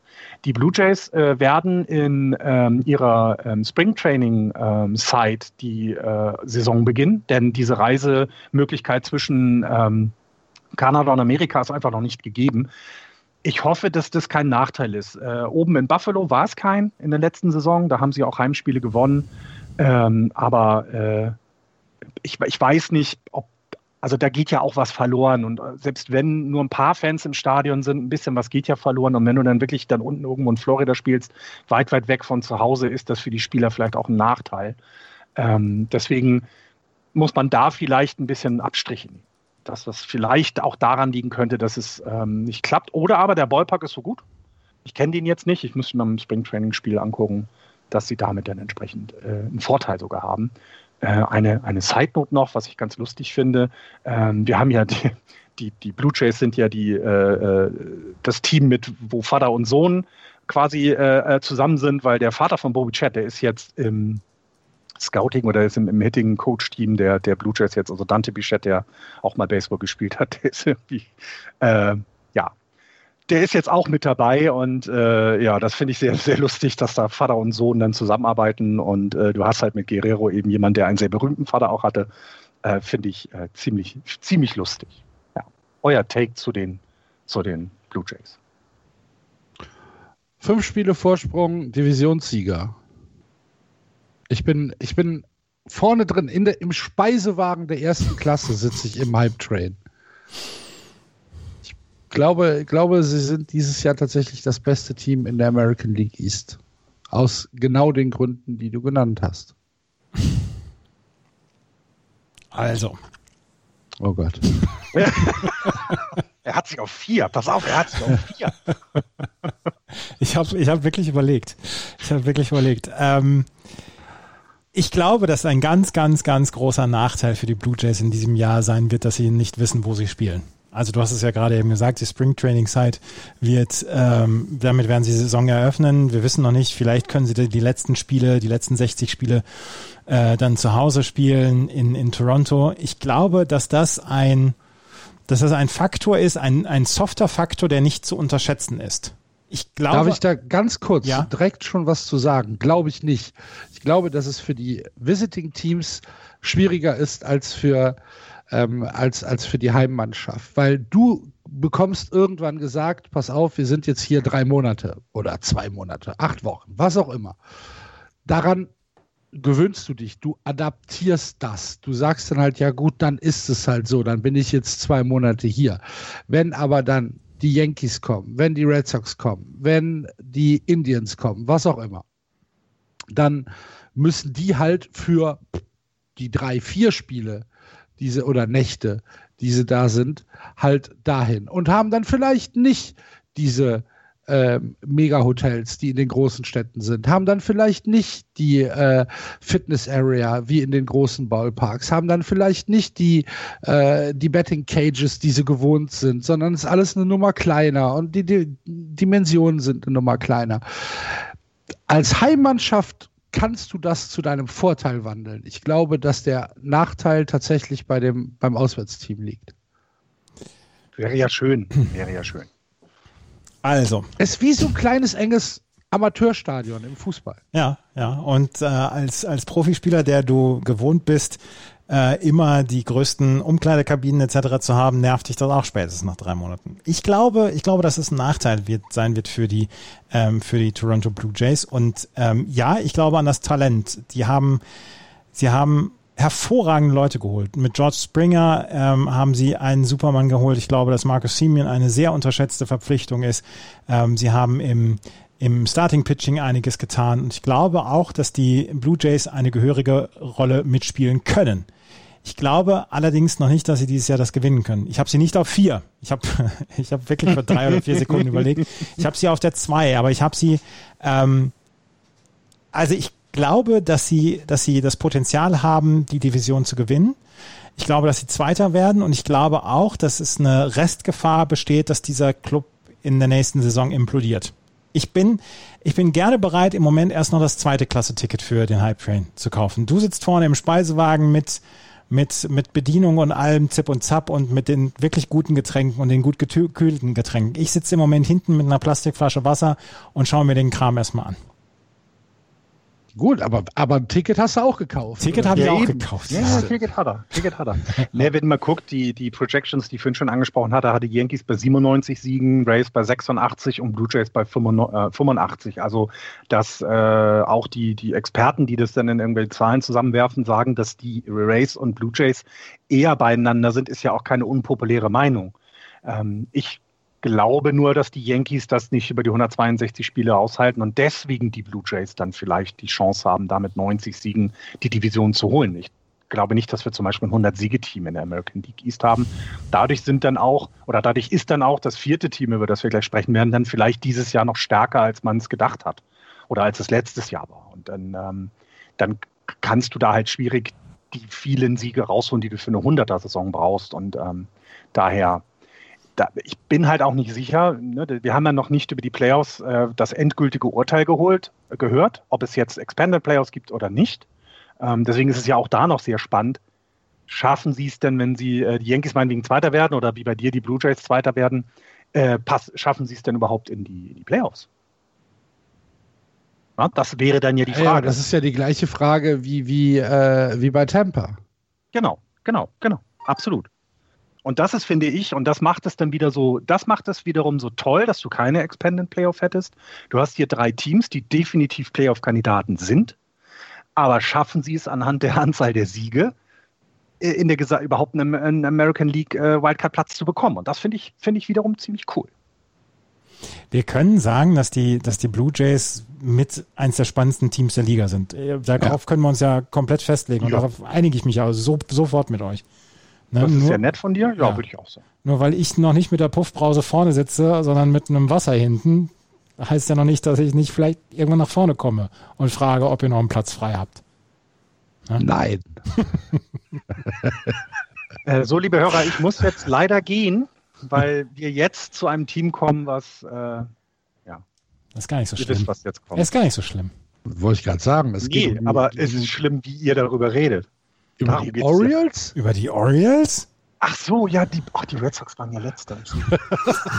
das habe ich, oh Gott, das tut mir jetzt leid. Ich dachte, es kommt jetzt, es kommt jetzt Boston. Ach, so ein Quatsch. ja, bei den Orioles. Vierter in der, Vierter in der ähm, American League East 2020 sind nicht die Boston Red Sox, sondern die Baltimore Orioles geworden, mit einem Spiel mehr gewonnen als Boston. 25 Siege, 35 Niederlagen. Und ähm, jetzt fragt man sich, wird sich das in diesem Jahr verändern? Ähm, ja, aber nicht zum Guten für die, für die Baltimore Orioles. Äh, fangen wir mal mit den, mit den positiven Themen an. Sicherlich die, das positivste äh, die positivste Nachricht für die Orioles, für die Orioles-Fans und vielleicht auch für uns ist die Rückkehr von Trey Mancini, äh, First Baseman beziehungsweise im Outfield Utility Player, der die 2020-Saison nicht bestreiten konnte, weil er Darmkrebs diagnostiziert hatte. Er hat sich davon erholt und er ist wieder da und er spielt. Und äh, das ist natürlich erstmal eine, eine Feel-Good-Geschichte und eine schöne Geschichte, ähm, die den Baltimore Orioles vielleicht ein bisschen Hoffnung für die 2021-Saison geben kann, wenn denn Trey Mancini an seine Zahlen aus den vorangegangenen Jahren anknüpft. 2019 zum Beispiel 291er Betting Average, 35 Home Runs, 97 RBIs. Das ist natürlich etwas, wenn man bedenkt, dass die in 2019 108 Spiele verloren haben, äh, ist, ist das natürlich äh, eine Statistik, die man nicht hoch genug hängen kann. Insgesamt wird ähm, das Spiel der Orioles beziehungsweise die Saison der Orioles wird am Pitching liegen. Das äh, gilt für ganz viele Teams. In diesem Team ist es noch ein bisschen auffälliger, weil es halt so jung ist. Und dann haben sich die Orioles gedacht, ja, ihr habt recht. Äh, Pitching ist schon eine ziemlich wichtige Sache im Baseball. Wir gehen mal auf Nummer sicher und holen uns noch ein paar Leute. Letzte Woche Matt Harvey hat unterzeichnet äh, zu einem Minor League Contract als Starting Pitcher. Matt Harvey, die äh, Älteren von euch werden ihn noch kennen als äh, den Dark Knight, äh, als er bei den, als er bei den Mets äh, alles in Grund und Boden gepitcht hat. Das ist aber dann jetzt halt auch schon sechs, sieben Jahre her. Und wenn noch äh, ein, ein Cameo, ein, ein, ein Rückkehr, äh, eine Rückkehr-Performance geben wird, ist King Felix, Felix Hernandez, der ja auch ein, ein Minor League Contract in äh, Baltimore unterzeichnet hat und hier ja dann vielleicht auch zum zum Pitching-Stuff irgendwann aufschließen wird, der im Moment noch so aussieht, dass mit John Means eine relativ klare Nummer eins steht. Und dahinter wird es dann ja, ich will nicht sagen, wird es dann Opener verdächtig, aber es könnte schon so sein, dass wir hier viele, viele Spiele sehen, wo der in Anführungsstrichen Starting Pitcher nicht mehr als drei oder maximal vier Innings gehen wird. Es wäre Keegan Aiken, äh, Dean Kramer, Jorge Lopez und Bruce Zimmerman. Das ist im Moment so die eins bis fünf. Und dann, wie gesagt, haben wir ein paar ältere Veteranen in der Hinterhand, die dann vielleicht irgendwann in äh, die Rotation reinkommen, wenn es entweder für die Baltimore Orioles um gar nichts mehr geht oder wenn man sagt, ja Leute, wir müssen wenigstens ein bisschen den Anstand wahren. Ähm, auf, der, auf der Bank haben wir Dylan Tate als äh, klaren als klaren Go-To-Man äh, im Relief, Sean Armstrong, Cole Salsa, Paul Fry, Travis Lawkins, Hunter äh, Harvey wird der Closer sein, Setup-Mann wird Tanner Scott sein. Das sind ähm, so im Moment die, die ähm, na, mir fehlt das Wort. Relief Pitching. Die, die Überlegung des äh, Relief Pitchings in äh, Baltimore. Das ist halt, wie kann man das beschreiben? Schlecht. Das ist, das, ja, ja es ist so ein bisschen unter Mittelmaß ähm, also, sagen wir, wie die Stadt Bonn. ja, das ist, ähm, also man, man, man, man, man kann wahrscheinlich damit leben, gerade als äh, Baltimore Oriole, aber es ist, also es ist schon nicht schön. Und es ist halt nicht so, dass du sagst, äh, hier wird irgendwie zum Angriff geblasen oder hier haben wir irgendwie eine Chance, oben in der Division mitzuspielen. Das zieht sich dann auch durch die gesamte Mannschaft. Also wenn man die Position Player sich anguckt, der eben angesprochene Trey Mancini wird auf First Base spielen. Das ist ja wie gesagt, das ist die Feel-Good-Geschichte ähm, aus dem äh, aus aus äh, von den Orioles. Äh, auf Second Base haben wir Jamai Jones. Ähm, den haben sie irgendwann mal äh, richtig Geld bezahlt hat leider noch nicht irgendwas äh, zurück zurückgezahlt. Äh, ähm, von Chris Davis müssen wir erstmal gar nicht reden. Ich meine, der steht immer noch bei den Baltimore Orioles unter Vertrag und das wird sich wahrscheinlich auch nicht mehr ändern in der aktiven Laufbahn von Chris Davis, der also die letzten drei Jahre seit er diesen Monstervertrag in Baltimore unterschrieben hat, einfach nichts mehr äh, auf die Reihe kriegt, auch wenn er letztes Jahr dann halt ein paar Bälle getroffen hat, aber es ist immer noch sehr, sehr underwhelming. Er hofft, dass er zurückkommt. Vielleicht gönnt man es ihm ja sogar, aber ähm, ich glaube nicht, dass er regelmäßige Einsatzzeiten bekommen wird. Ähm, ja, Second Base äh, haben wir gesagt. Äh, Third Base ist äh, Rio Ruiz, der ähm, okay, okay Ansätze zeigt. Äh, Shortstop ist dann ein, eine Neuverpflichtung. Äh, Freddy Galvis, äh, den sie aus Cincinnati geholt haben, der eine okaye Saison gespielt hat. der ist halt jetzt offensiv auch keine Granate. Ähm, das heißt, am, am Schlag mal ist er jetzt nicht jemand, wo du sagst, okay, der wird uns in der Offensive groß weiterbringen. Aber es ist halt ein sehr, sehr solider äh, Shortstop. Und das ist halt etwas, wo, wo die Baltimore Orioles äh, sicherlich keinen Fehler gemacht haben. Das Outfield ist ebenfalls meines Erachtens bestenfalls Durchschnitt. Das ist Austin Hayes, äh, Cedric Mullins und Anthony Santander von links nach rechts. Da kannst du dann immer noch äh, die, die Player, äh, die Position Player beziehungsweise die Utility Player mal ins äh, Spiel bringen, ob das jetzt äh, Ryan Mountcastle ist oder DJ Stewart. Das muss nicht jeden Tag das gleiche Outfield sein, spielt, glaube ich, auch keine große Rolle. Designated Hitter wird dann wahrscheinlich entweder äh, Ryan Mountcastle oder Francisco sein. Und ähm, alles in allem ist das halt eine, ja, eine mehr als biedere, allerdings sehr junge Mannschaft. Ähm, die Baltimore Orioles haben genau drei Spieler, die über 30 sind.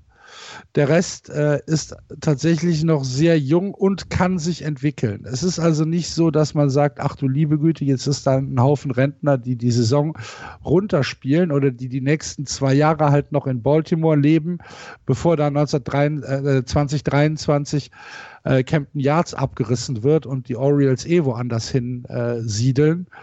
Das ist übrigens auch mal ein interessantes Thema. Könnten wir wirklich mal drüber reden. Äh, die, die Verlängerung des Stadionlease ist tatsächlich nur äh, in das Minimallease gegangen. Das heißt, bis 2023 dürfen die Baltimore Orioles in äh, Campton Yards, also im Orioles Park at Campton Yards spielen. Danach ähm, sieht es nicht so aus, als hätte die Stadt Baltimore da weiteres Interesse dran. Da muss man mal gucken. Und ich meine, Geld haben die eh nicht, um sich da irgendwo äh, ein eigenes Stadion hinzustellen. Bin ich mal gespannt, ähm, wo, was, was mit Baltimore äh, in der 2023-Saison beziehungsweise nach der 2023-Saison passieren wird, können wir ja mal im Auge behalten. Aber um ähm, das um das, um das äh, abzuschließen, also die Mannschaft ist jung, aber die Mannschaft ist halt auch nicht meines Erachtens so wettbewerbsfähig, dass sie mit den anderen drei, mit den Blue Jays, mit den Rays oder mit den Yankees mithalten kann. Das spiegelt sich auch ein bisschen in Las Vegas wieder. Das Over-Under liegt bei 64,5 äh, bei der 162 Spiele-Saison, also deutlich unter 500. Und ähm, ich bin nicht sicher, ich glaube, ich gehe sogar under. Ich äh, halte sie nicht für äh, konkurrenzfähig in, in der äh, American League East, was vielleicht auch ein bisschen an dem fünften Team liegt, zu dem wir gleich kommen werden.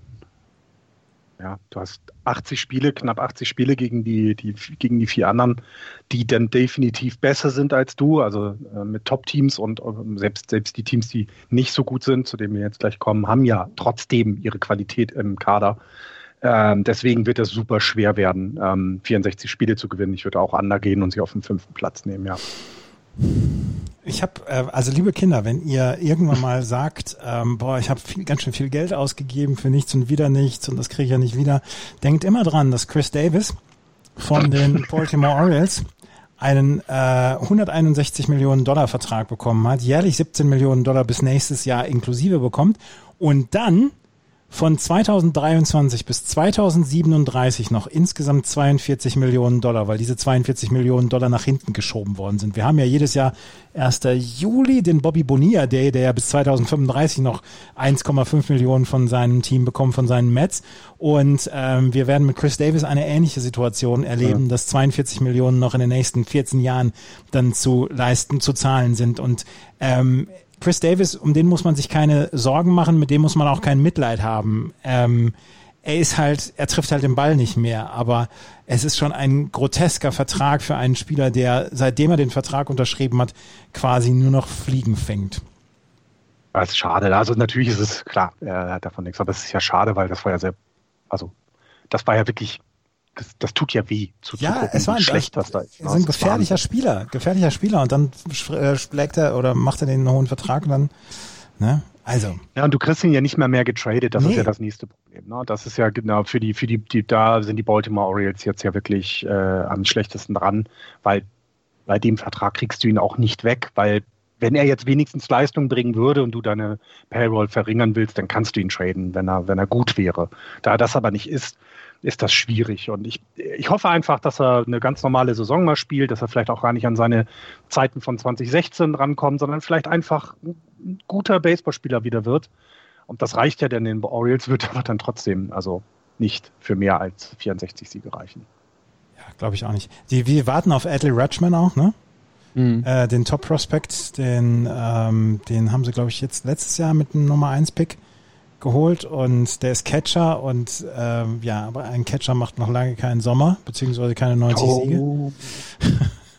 ja, aua, ich meine, was, was sollen wir jetzt noch groß drum rumreden um die Baltimore Orioles? Platz 5 und ich glaube, das Ding ist relativ safe. Ich, will, ja, ich, will ja nur, ich, ich wollte, nur, ich wollte nur Zeit schinden, damit wir nicht so lange Zeit haben für die Boston Red Sox. Ja. für alles. Dein, dein Hass ja? Nein, das ist kein Hass. Ihr seid einfach unerträglich, wenn es um die Boston Red Sox geht. Unerträglich. Ich finde uns eigentlich Ich weiß süß. es doch jetzt schon wieder. Zwei Spiele gewonnen, Opening Day und die nächsten. Und ihr redet sie in die World Series und es ist der geilste Baseball, das ist das Beste überhaupt. Da verlieren sie ein Spiel, meinetwegen sogar gegen Baltimore. Und dann ist alles schlecht und oh, das wird so anstrengend, diese Saison. ja. ja.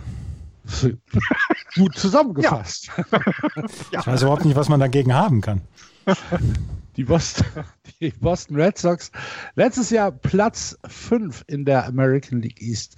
Ein Spiel hinter den Orioles, wie eben gesagt, 24 Siege, 36 Niederlagen und die Statistik, die ihn einen dann sofort ins Auge schlägt, sind die 351 Runs against die die äh, Boston Red Sox in 60 Spielen angehäuft haben. Die mit Abstand schlechteste äh, Defensive der gesamten MLB. Und äh, das muss man dann tatsächlich mal äh, sich auf der Zunge zergehen lassen. Das Red Sox Pitching äh, 2020 war das schlechteste Pitching seit den Philadelphia Phillies 1971. ähm, Gott. Das äh, ähm, war nicht wirklich gut, was äh, die Boston Red Sox Pitcher da auf äh, den Mount gebracht haben. Äh, das hat man dann auch ja wirklich an den, an den, man kann es halt auch an den Zahlen ablesen. Martin Paris mit einer 450. Ähm, wen, wen haben wir noch? Hier Nathan Iovaldi, gut 372, kommst ja sogar noch mit klar, aber äh, wer hat denn noch viele Spiele gemacht? Lass ich mal gucken. Hier, Cold es hat Beaver. Doch, es hat doch kein, keiner mehr als drei Spiele gemacht, außer Martin Perez und Nathan Iovaldi ja, letztes Jahr. Die ganze Saison war doch verkorkste Scheiße. Gut, aber Andreas, das wird dich jetzt vielleicht auch überraschen. Es ist nicht nur das Pitching. Ähm, ein, eine Sache, die man im letzten Jahr und auch im tatsächlich vorletzten Jahr äh, gar nicht so auf dem Zettel hatte, die aber anhand der Zahlen tatsächlich belegbar ist, ist, dass die Boston Red Sox eine unglaublich schlechte Defense haben. Die Defense äh, Efficiency, so heißt es, ähm, ist die zweitschlechteste im äh, gesamten Baseball. Und auch wenn man sagt, okay, wir haben hervorragende Offensivansätze äh, mit Xander Bogarts und Rafael Devers, äh, muss man anerkennen, dass zum Beispiel seit 2016 Bogart statistisch der schlechteste defensive Shortstop in der Liga war und Devers der schlechteste defensive Third Baseman in der Liga. Ich weiß, dass mir das jetzt zu Hause um die Ohren fliegen wird, dass ich jetzt heute Abend, wenn das gehört wird, mit entsetztem Blick angeguckt werde und mir gesagt wird, wie kannst du sowas öffentlich sagen? Aber es ist halt so. Ähm, die Defensive ist tatsächlich sehr, sehr schlecht und da muss sich was tun. Was sie gemacht haben jetzt in der Offseason, sie haben natürlich erstmal das Pitching ein bisschen aufgehüpft, aufgehübscht, möchte ich sagen. Matt Andrees ist gekommen. Ähm, Garrett Richards ist gekommen, Adam äh, Ottavino ist gekommen, äh, dann haben wir noch den äh, Hirokazu Sawamura. Der ist auch gekommen aus äh, Japan. Das heißt, wir haben hier erstmal ein bisschen Pitching-Breite, die sich die Red Sox geholt haben, um vielleicht nicht mehr ganz so nackt dazustehen wie äh, in, der, in der letzten Saison.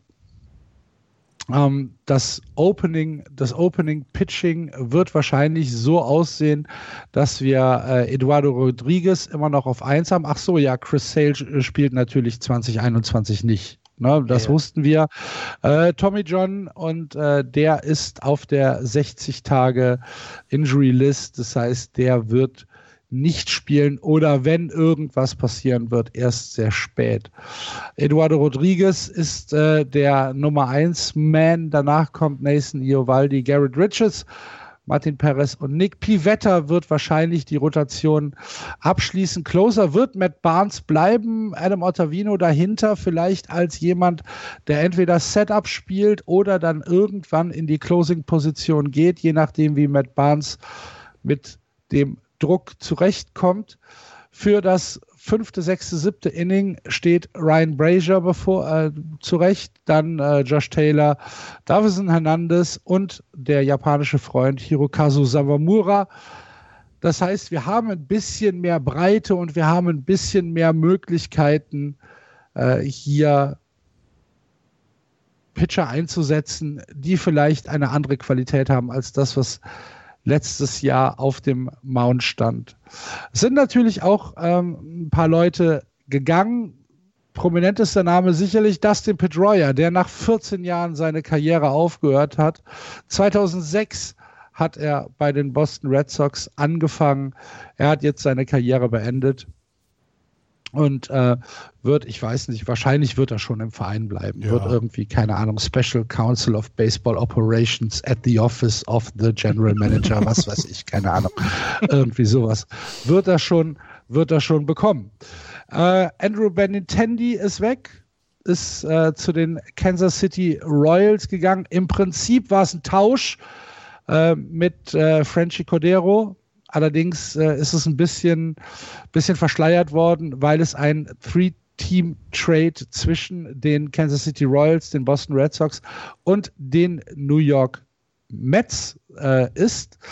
Ähm, also Benintendi geht nach Kansas City. Die Red Sox kriegen dafür Franchi Cochero, Josh Winkowski und drei Spieler äh, die später noch benannt werden. Die New York Mets, äh, Mets bekommen dafür Kalle Lee von den Kansas City Royals.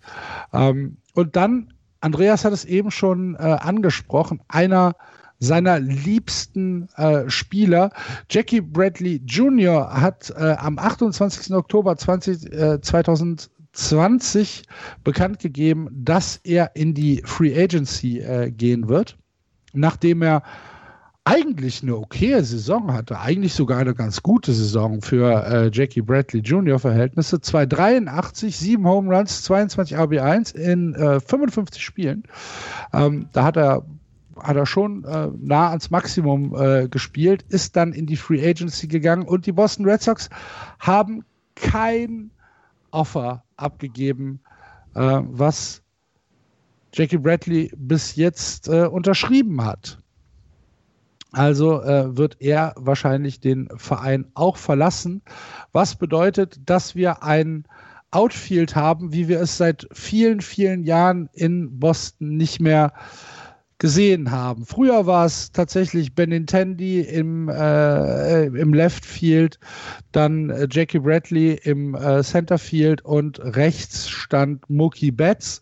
Das hat sich ein bisschen geändert und äh, heißt jetzt Outfield Frankie Cogero, Alex Vertugo und Hunter Renfro von links nach rechts. Habe ich erzählt, dass Hunter Renfro gekommen ist? Noch nicht. Noch nicht. Dann mache ich das jetzt. Hunter Renfro ist, äh, äh, ist ja, akquiriert worden äh, von den Boston Red Sox, von den Tampa Bay Rays. Ein Jahr 3,1 Millionen. Das ist tatsächlich äh, kein wirkliches Risiko.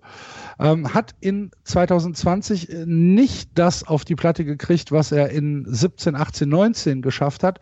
Aber die Red Sox sagen, der kommt zurück und für ein Jahr und äh, 3,1 Millionen ist das tatsächlich kein wirkliches Risiko.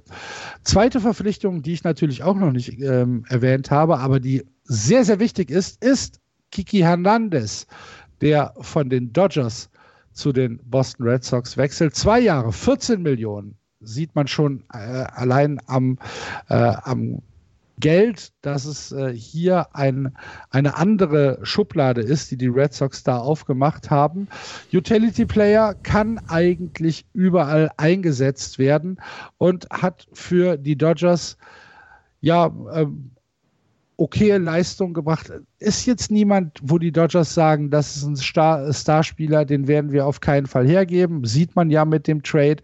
Aber für die Boston Red Sox auch kein wirkliches Risiko und bringt halt Sicherheit und Breite ähm, für das äh, Infield. Wahrscheinlich wird er sich erstmal auf Second Base wohlfühlen und äh, dort schauen, ja, und, und, und im Zweifel kann er halt auch einfach eingesetzt werden, wo immer Bedarf ist im Infield. Ähm, das Infield wird so aussehen, dass äh, die Red Sox mit äh, Bobby Delbeck an First Base starten werden. Äh, ähm, Second Base ist dann äh, Kiki Hernandez. Third Base bleibt Rafael Devers. Shortstop bleibt Xander Bogarts. Wir haben noch Melvin Gonzalez, der überall spielen kann. Äh, Jonathan Arauz, der auch überall spielen kann. Vornehmlich allerdings auf Shortstop 3B. Und ähm, insgesamt ist das eine Mannschaft, die durch das durch diese Wintertrades, durch die Addition der Pitcher besser ist als in 2020. Davon bin ich fest überzeugt. Ich glaube auch, dass sie besser, oder ich bin auch ebenfalls fest davon überzeugt, dass sie besser sind als die Baltimore Orioles. Ich glaube aber nicht, dass wir hier eine Mannschaft sehen, die um ähm, Divisions Sieg oder äh, Playoff-Teilnahme mitspielen kann. Dafür sind zu viele Lücken, zu viele Mittelmäßigkeiten im Kader.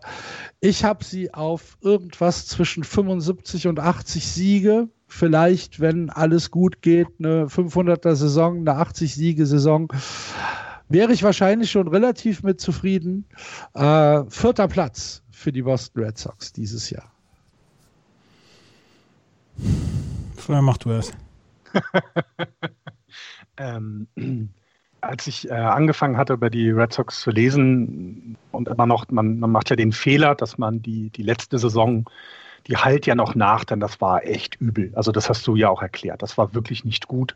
Ähm, das, ähm, ja, das hat einfach alles nicht geklappt. Ähm, aber du hast es ganz gut erwähnt. Es sind ein paar Verpflichtungen gemacht worden. Also Kike Hernandez darf man nicht unterschätzen. Natürlich ist er kein Starspieler, aber die Dodgers werden ihn vermissen, ähm, weil er auch jemand ist, der so ein, so ein Workhorse ist. Also der auch, ähm, der das alles nicht auf die leichte Schulter nimmt, sondern der auch Vorbild für jüngere Spieler sein kann und und und. Also ich glaube, das darf man dann nicht unterschätzen.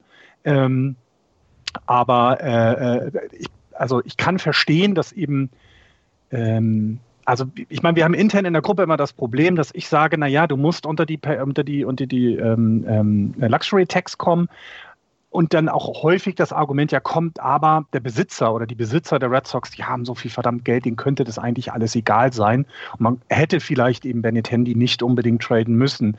Man hätte ähm, ähm, jetzt schon äh, äh, Jackie Bradley Jr. einen Vertrag anbieten können, den er auch unterschreibt. Das hätten die Chance hätten sie ja gehabt. Das wollen sie gerade nicht.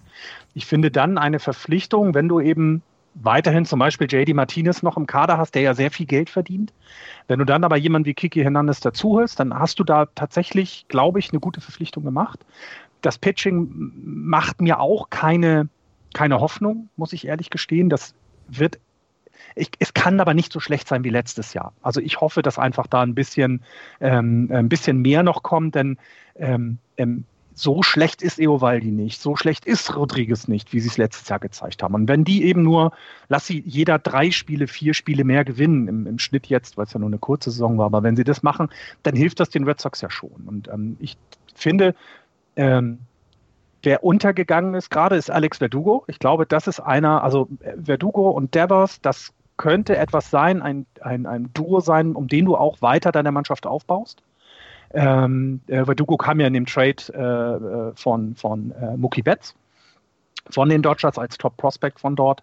Ähm, das glaube ich, das macht Hoffnung und es gibt auch Spektakuläres dann zu sehen. Ich glaube, das wird richtig cool.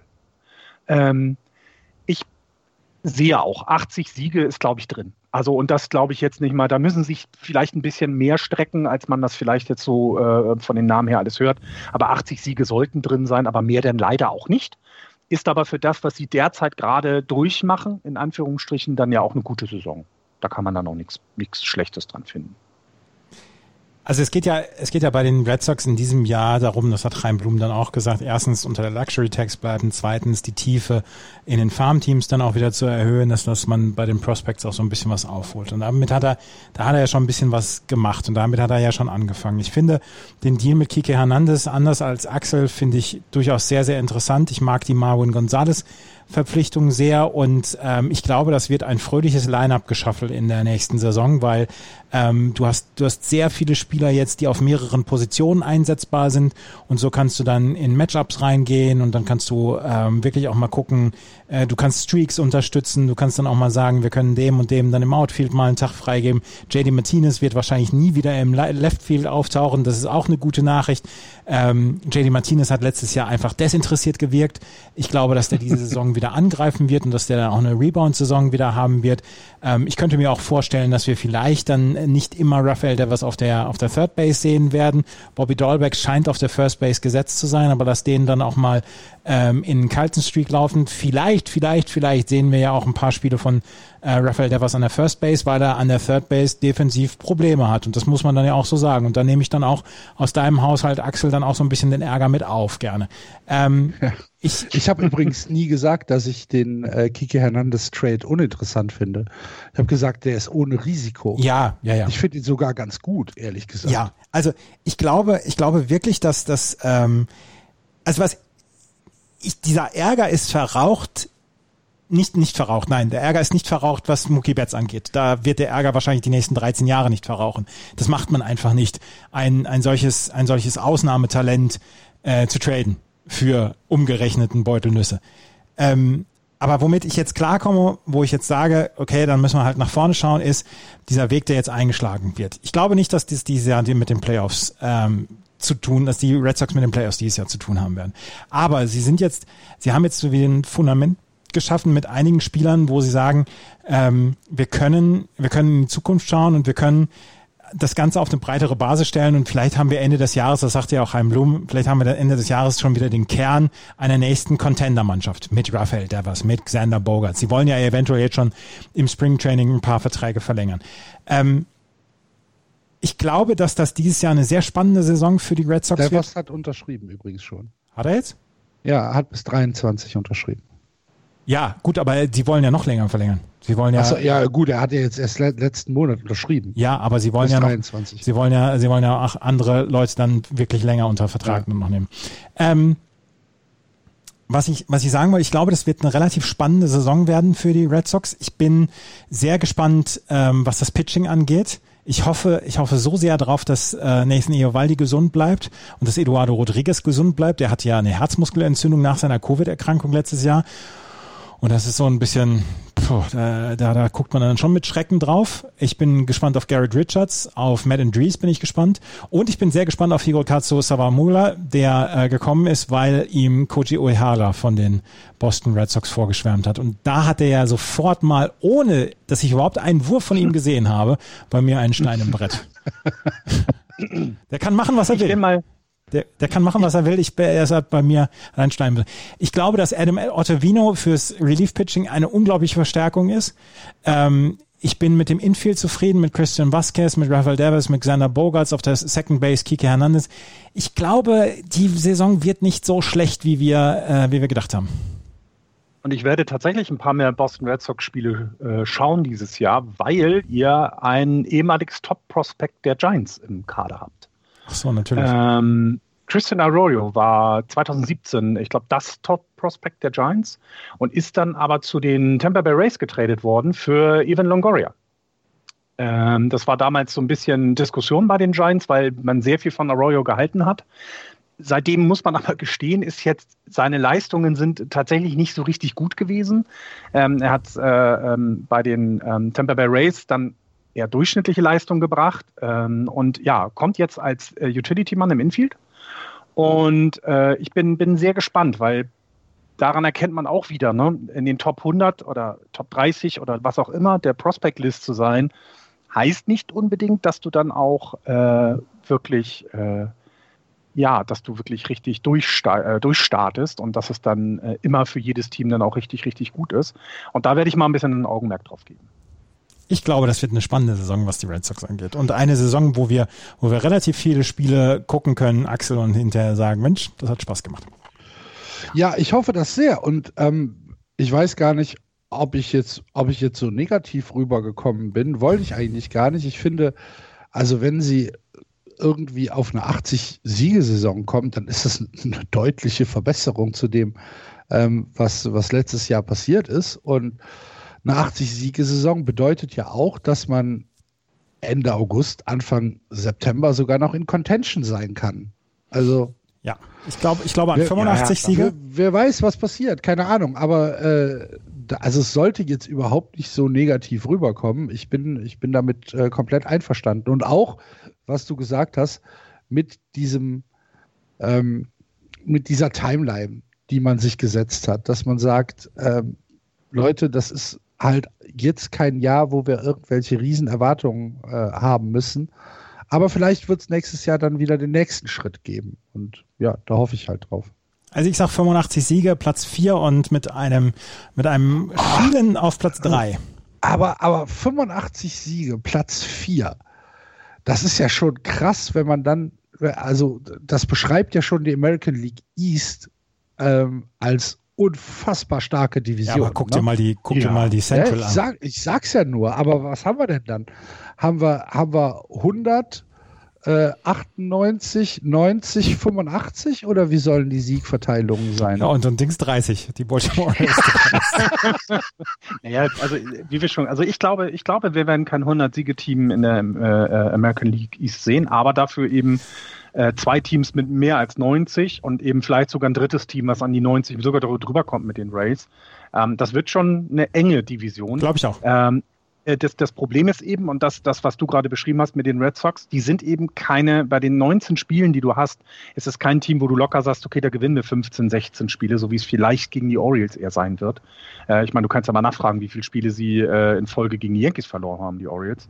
Ähm, das, äh, glaube ich, ist tatsächlich ähm, eine starke Division, aber eben eher, weil es die Breite hat. Ähm, und also das, was du gesagt hast, es könnte ja sich wirklich sein, 85 Siege kann in diesem Jahr auch theoretisch für einen Wildcard-Platz reichen.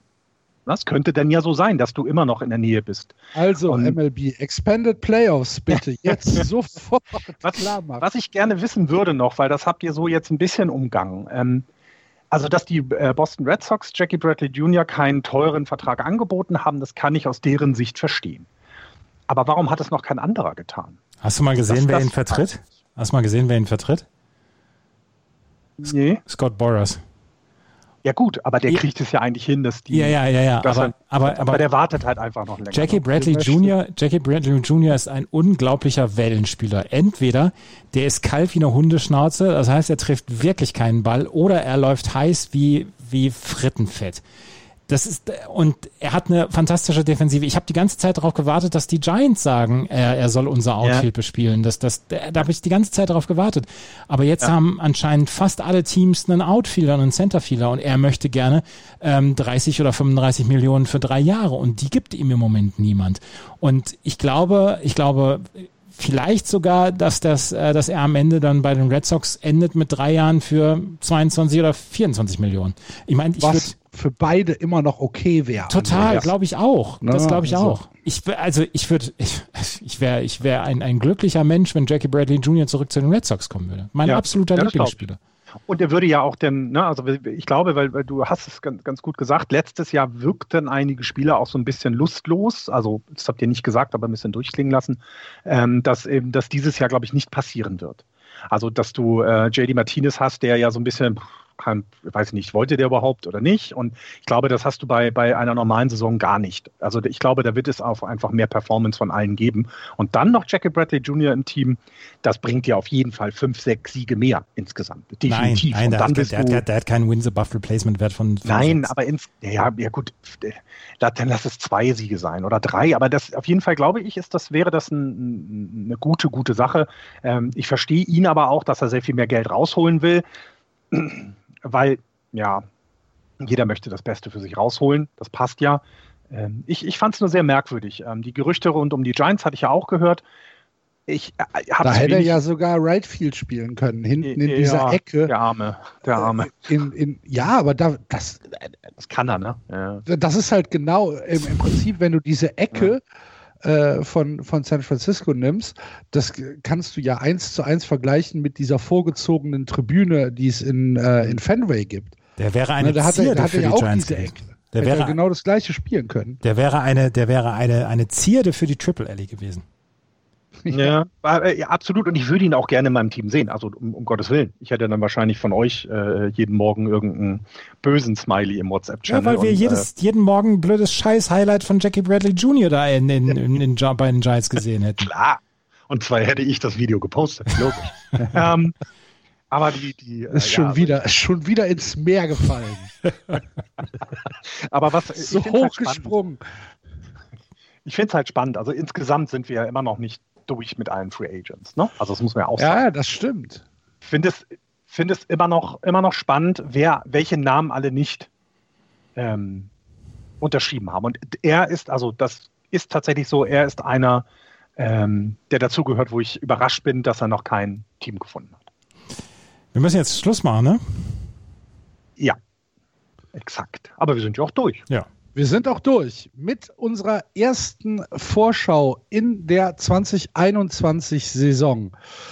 Jetzt geht das so weiter. Nächste Woche kommt die American League Central ins Spiel und äh, dann hoffen wir, dass wir irgendwann zum Starting Day, äh, zum Opening Day äh, fertig sind mit den Previews und wir dann alle gut vorbereitet in die neue Saison gehen können, auf die wir uns alle freuen. Drücken wir zusammen die Daumen, dass es keine neuen Verzögerungen, dass es keine neuen schlechten Nachrichten gibt, sondern dass wir uns auf 162 Spiele Regular Baseball in der MLB freuen können.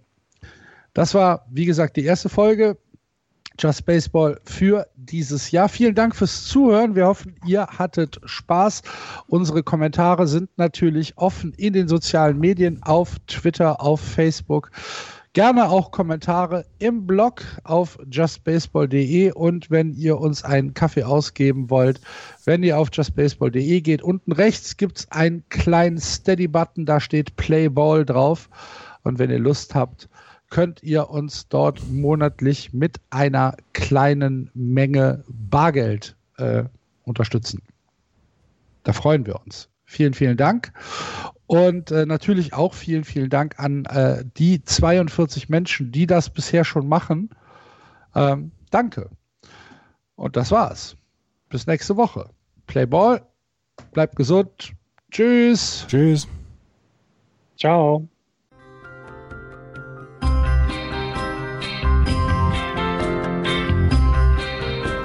Das war Just Baseball. Ihr findet uns auf justbaseball.de, bei Facebook, bei Twitter und natürlich bei iTunes.